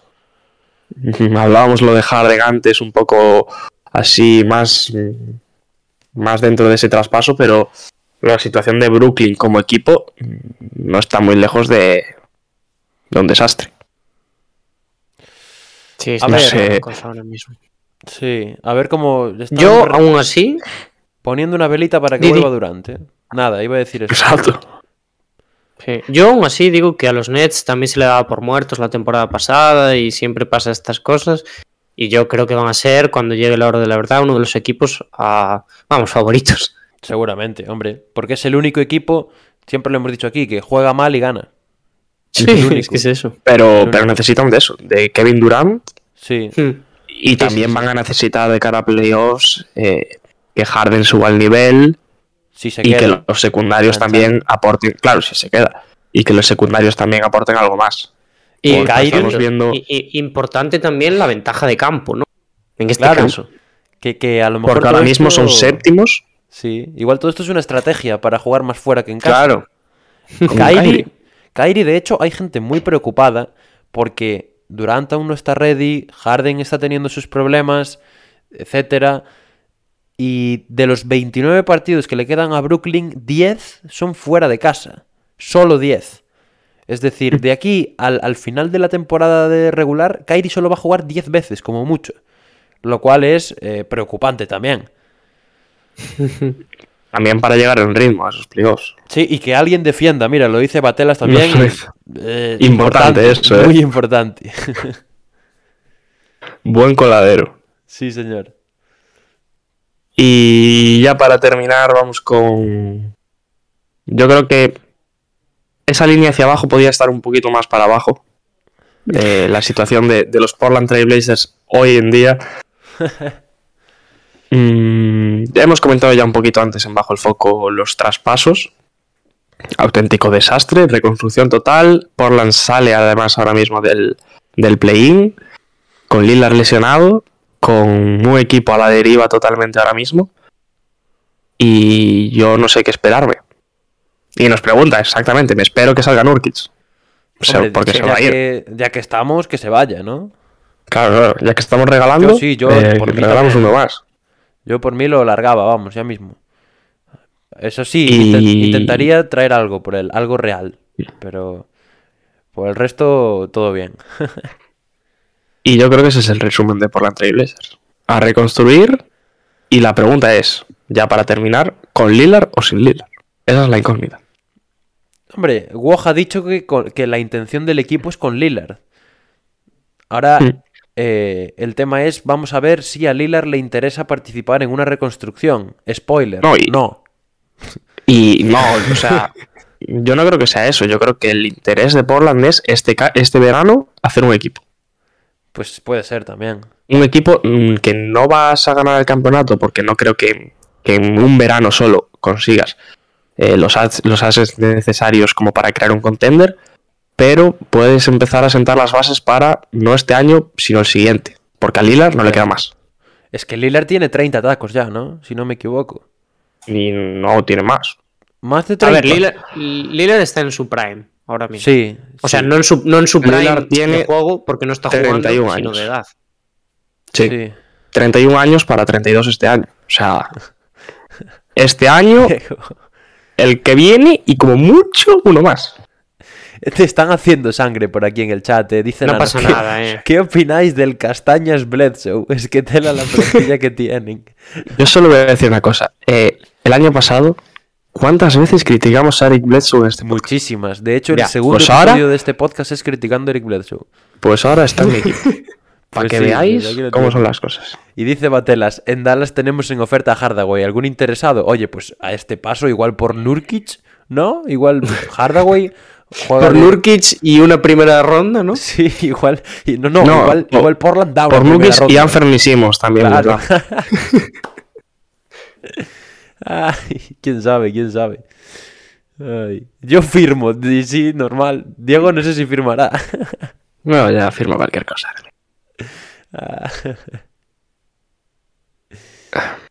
Pues hasta aquí mi Rolly Golf de hoy. Muy bien. Bien, Diego, me gusta la temática equipos, ¿eh? Me gusta. La semana que viene probablemente haya temática de equipos, pero más pensando en lo que se haya hecho. El- este jueves, de aquí al Oh, jueves. Eso está bien. Aún de así hecho, aún bueno, así siempre hacemos también. Lo ibas a decir. No, ¿No? dilo, dilo, dilo, dilo.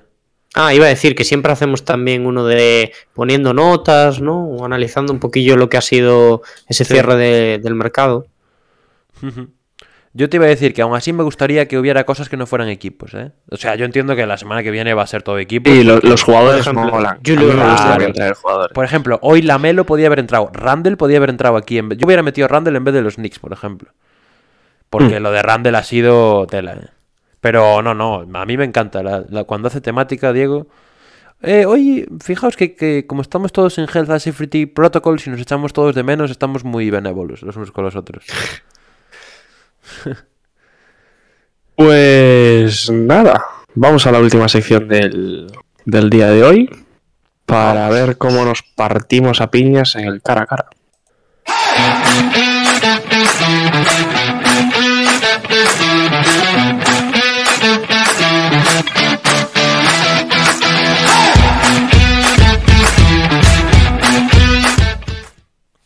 Pues ahí lo estaréis viendo en pantalla de lo que vamos a, a debatir hoy en este cara a cara. Recordar, como siempre, que eh, son dos debatirán, eh, cada uno adoptará una posición, uno a favor y otro en contra. No tiene por qué ser la que piense realmente. Y ahora pregunto, como siempre hago, ¿a quién le toca esta semana? A ti, a mí. Creo que el libro yo, sí. Esta semana el libro yo. Vale. Es que es increíble que solo lleve yo la cuenta de esto, ¿eh? Nada, nada. Yo, Yo me acordaba también, acuerdo. Dani. No te preocupes. Pues sorteanos ahí, Pablo. Sí, pero podéis ir contando el tema, ¿no? Antes.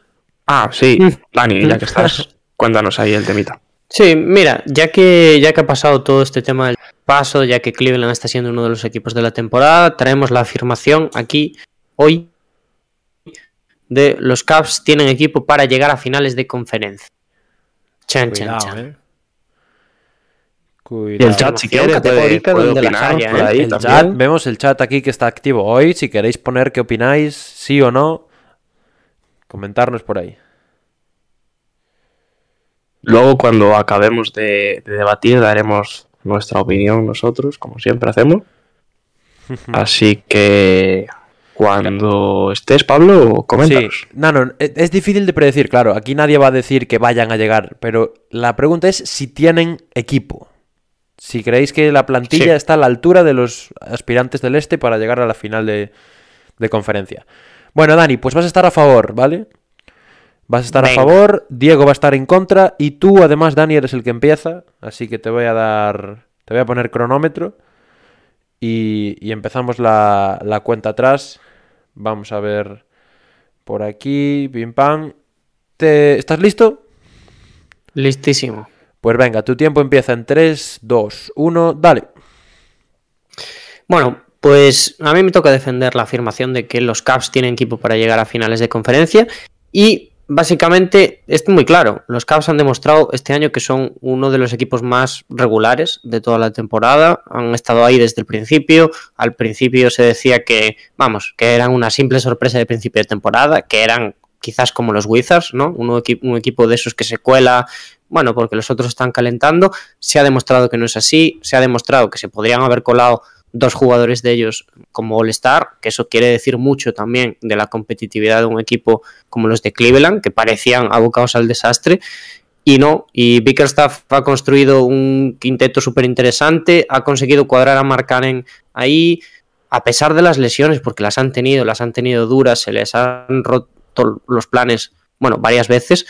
eh, han sabido mm, sobreponerse a ello, han traído ahora a Levert, que yo creo que es la pieza que necesitaban. Si me dices antes, estos Cavs tienen equipo para llegar a finales de conferencia, mm, te diría, "Uf, uf, uf, uf, hay mucho equipo en el este, pero con Levert creo que pueden dar un pasito más adelante, creo que se pueden colar, por lo menos, como dice esta afirmación, entre las opciones y pueden aspirar a esas finales de conferencia a partir de lo que genere Levert y a partir de lo que ya tenían dentro del vestuario, de la aportación de Kevin Love, que está siendo también uno de los tapados, y de todos los jóvenes que están rindiendo súper bien.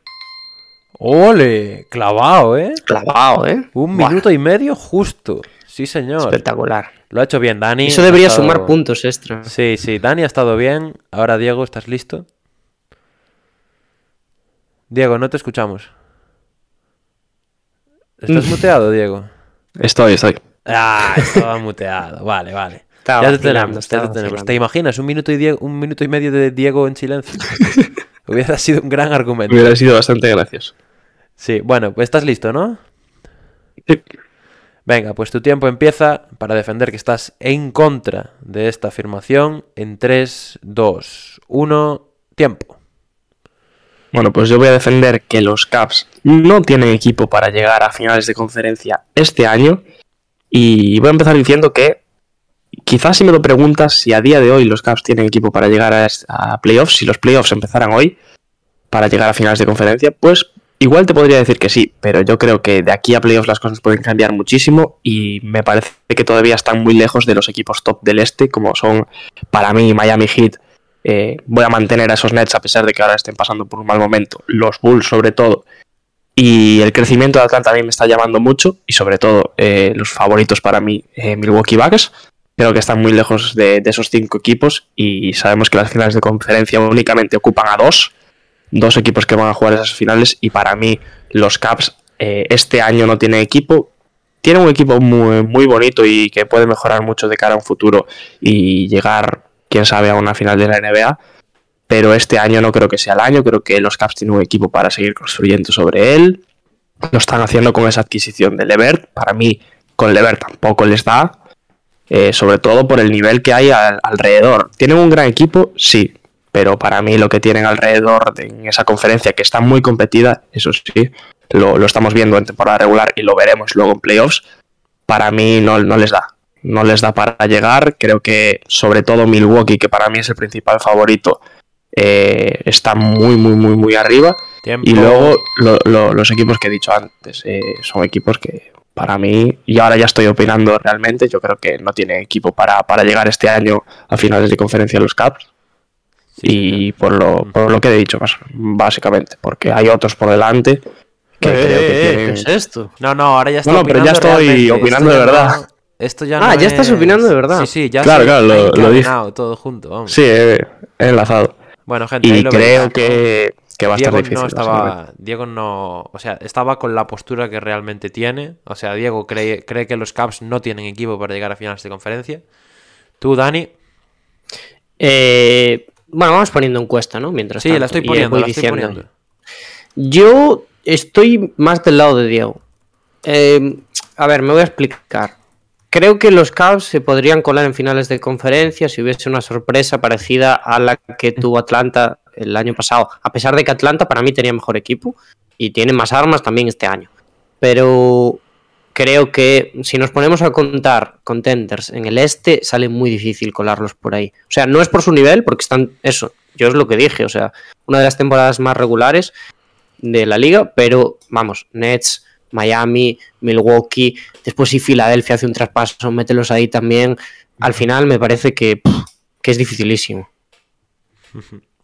Yo, a ver, es que la, la afirmación dice tienen equipo. Yo creo que es un equipo para finales de conferencia. Realmente lo creo. El tema es que hay otros que tienen mejor equipo. ¿No? Entonces ahí es cuando el listón sube un poquito. Entonces ya no son equipo. Claro, entonces ya no llegan. Entonces, eh, es eso, tío. Yo no, no creo que, que les dé para. O sea, sí les da, pero no. Hay, hay equipos mejores. Simplemente es eso. Eh, todavía son muy jóvenes. Creo que además no se lo tienen que tomar con.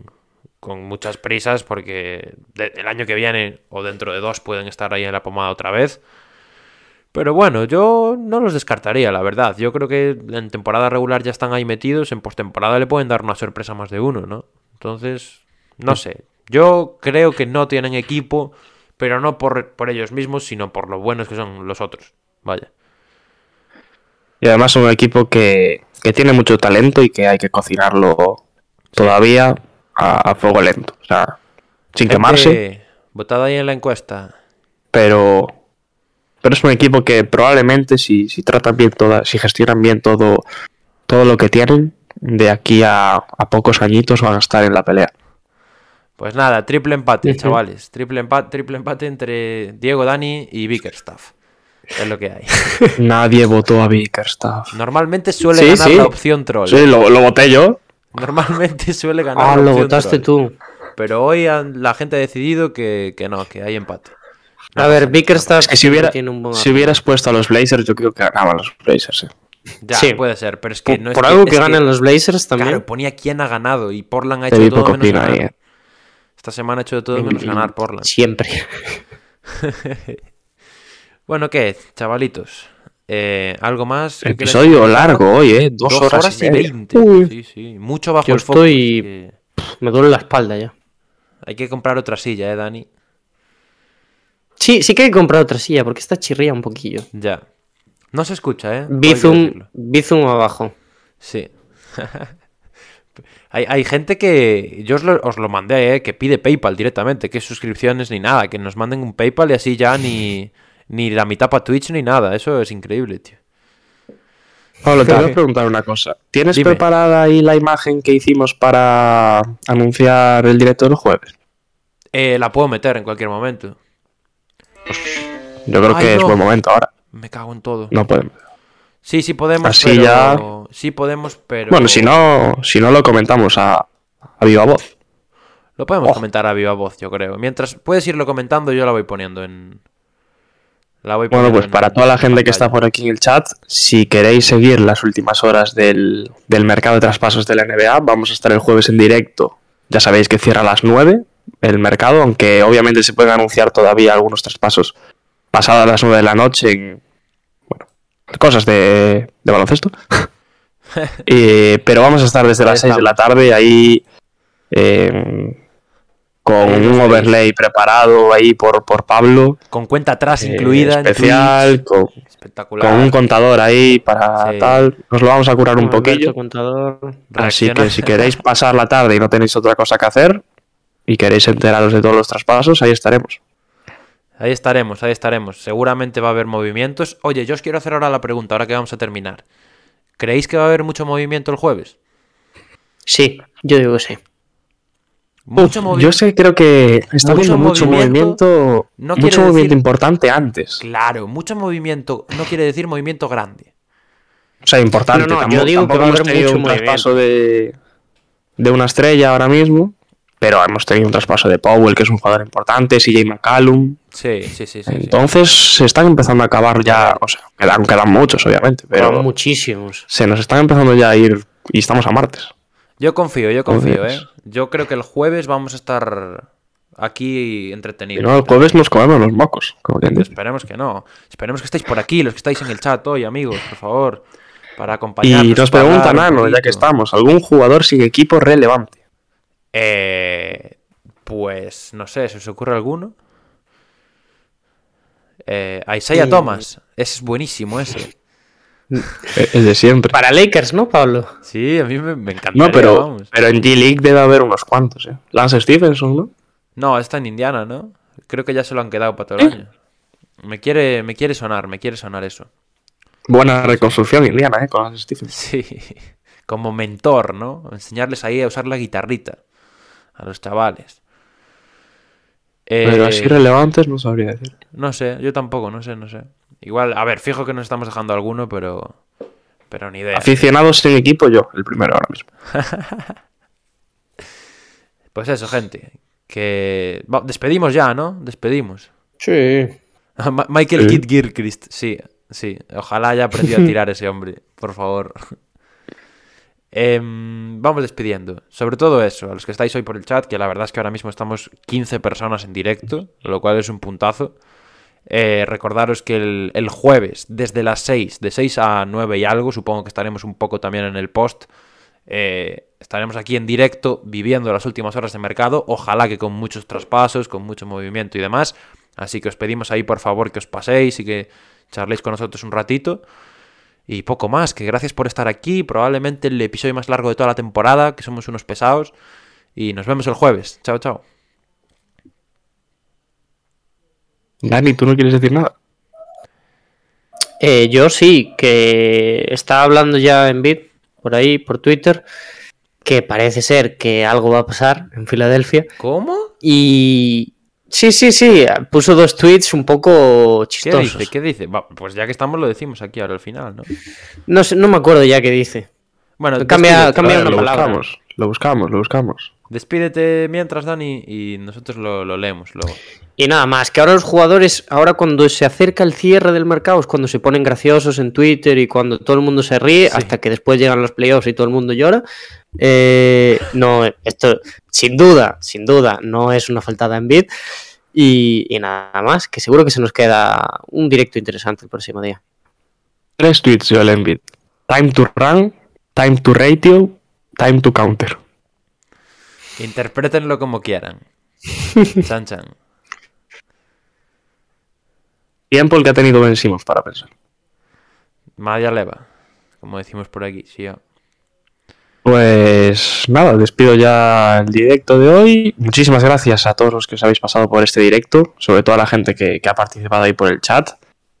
A base de multas nos comenta ahí Nano por lo de por lo de Ben Simmons. Más de, más, de, Y- más de 11 millones llevan multas ya, ¿eh? Poquita Y- pasta. Y yo creo que algo más llevará, ¿no? Sí, a estas alturas más, seguro. Pues lo dicho, muchísimas gracias. Nos vemos el jueves para quien quiera pasarse esa tarde con nosotros. Empezaremos sobre las 6.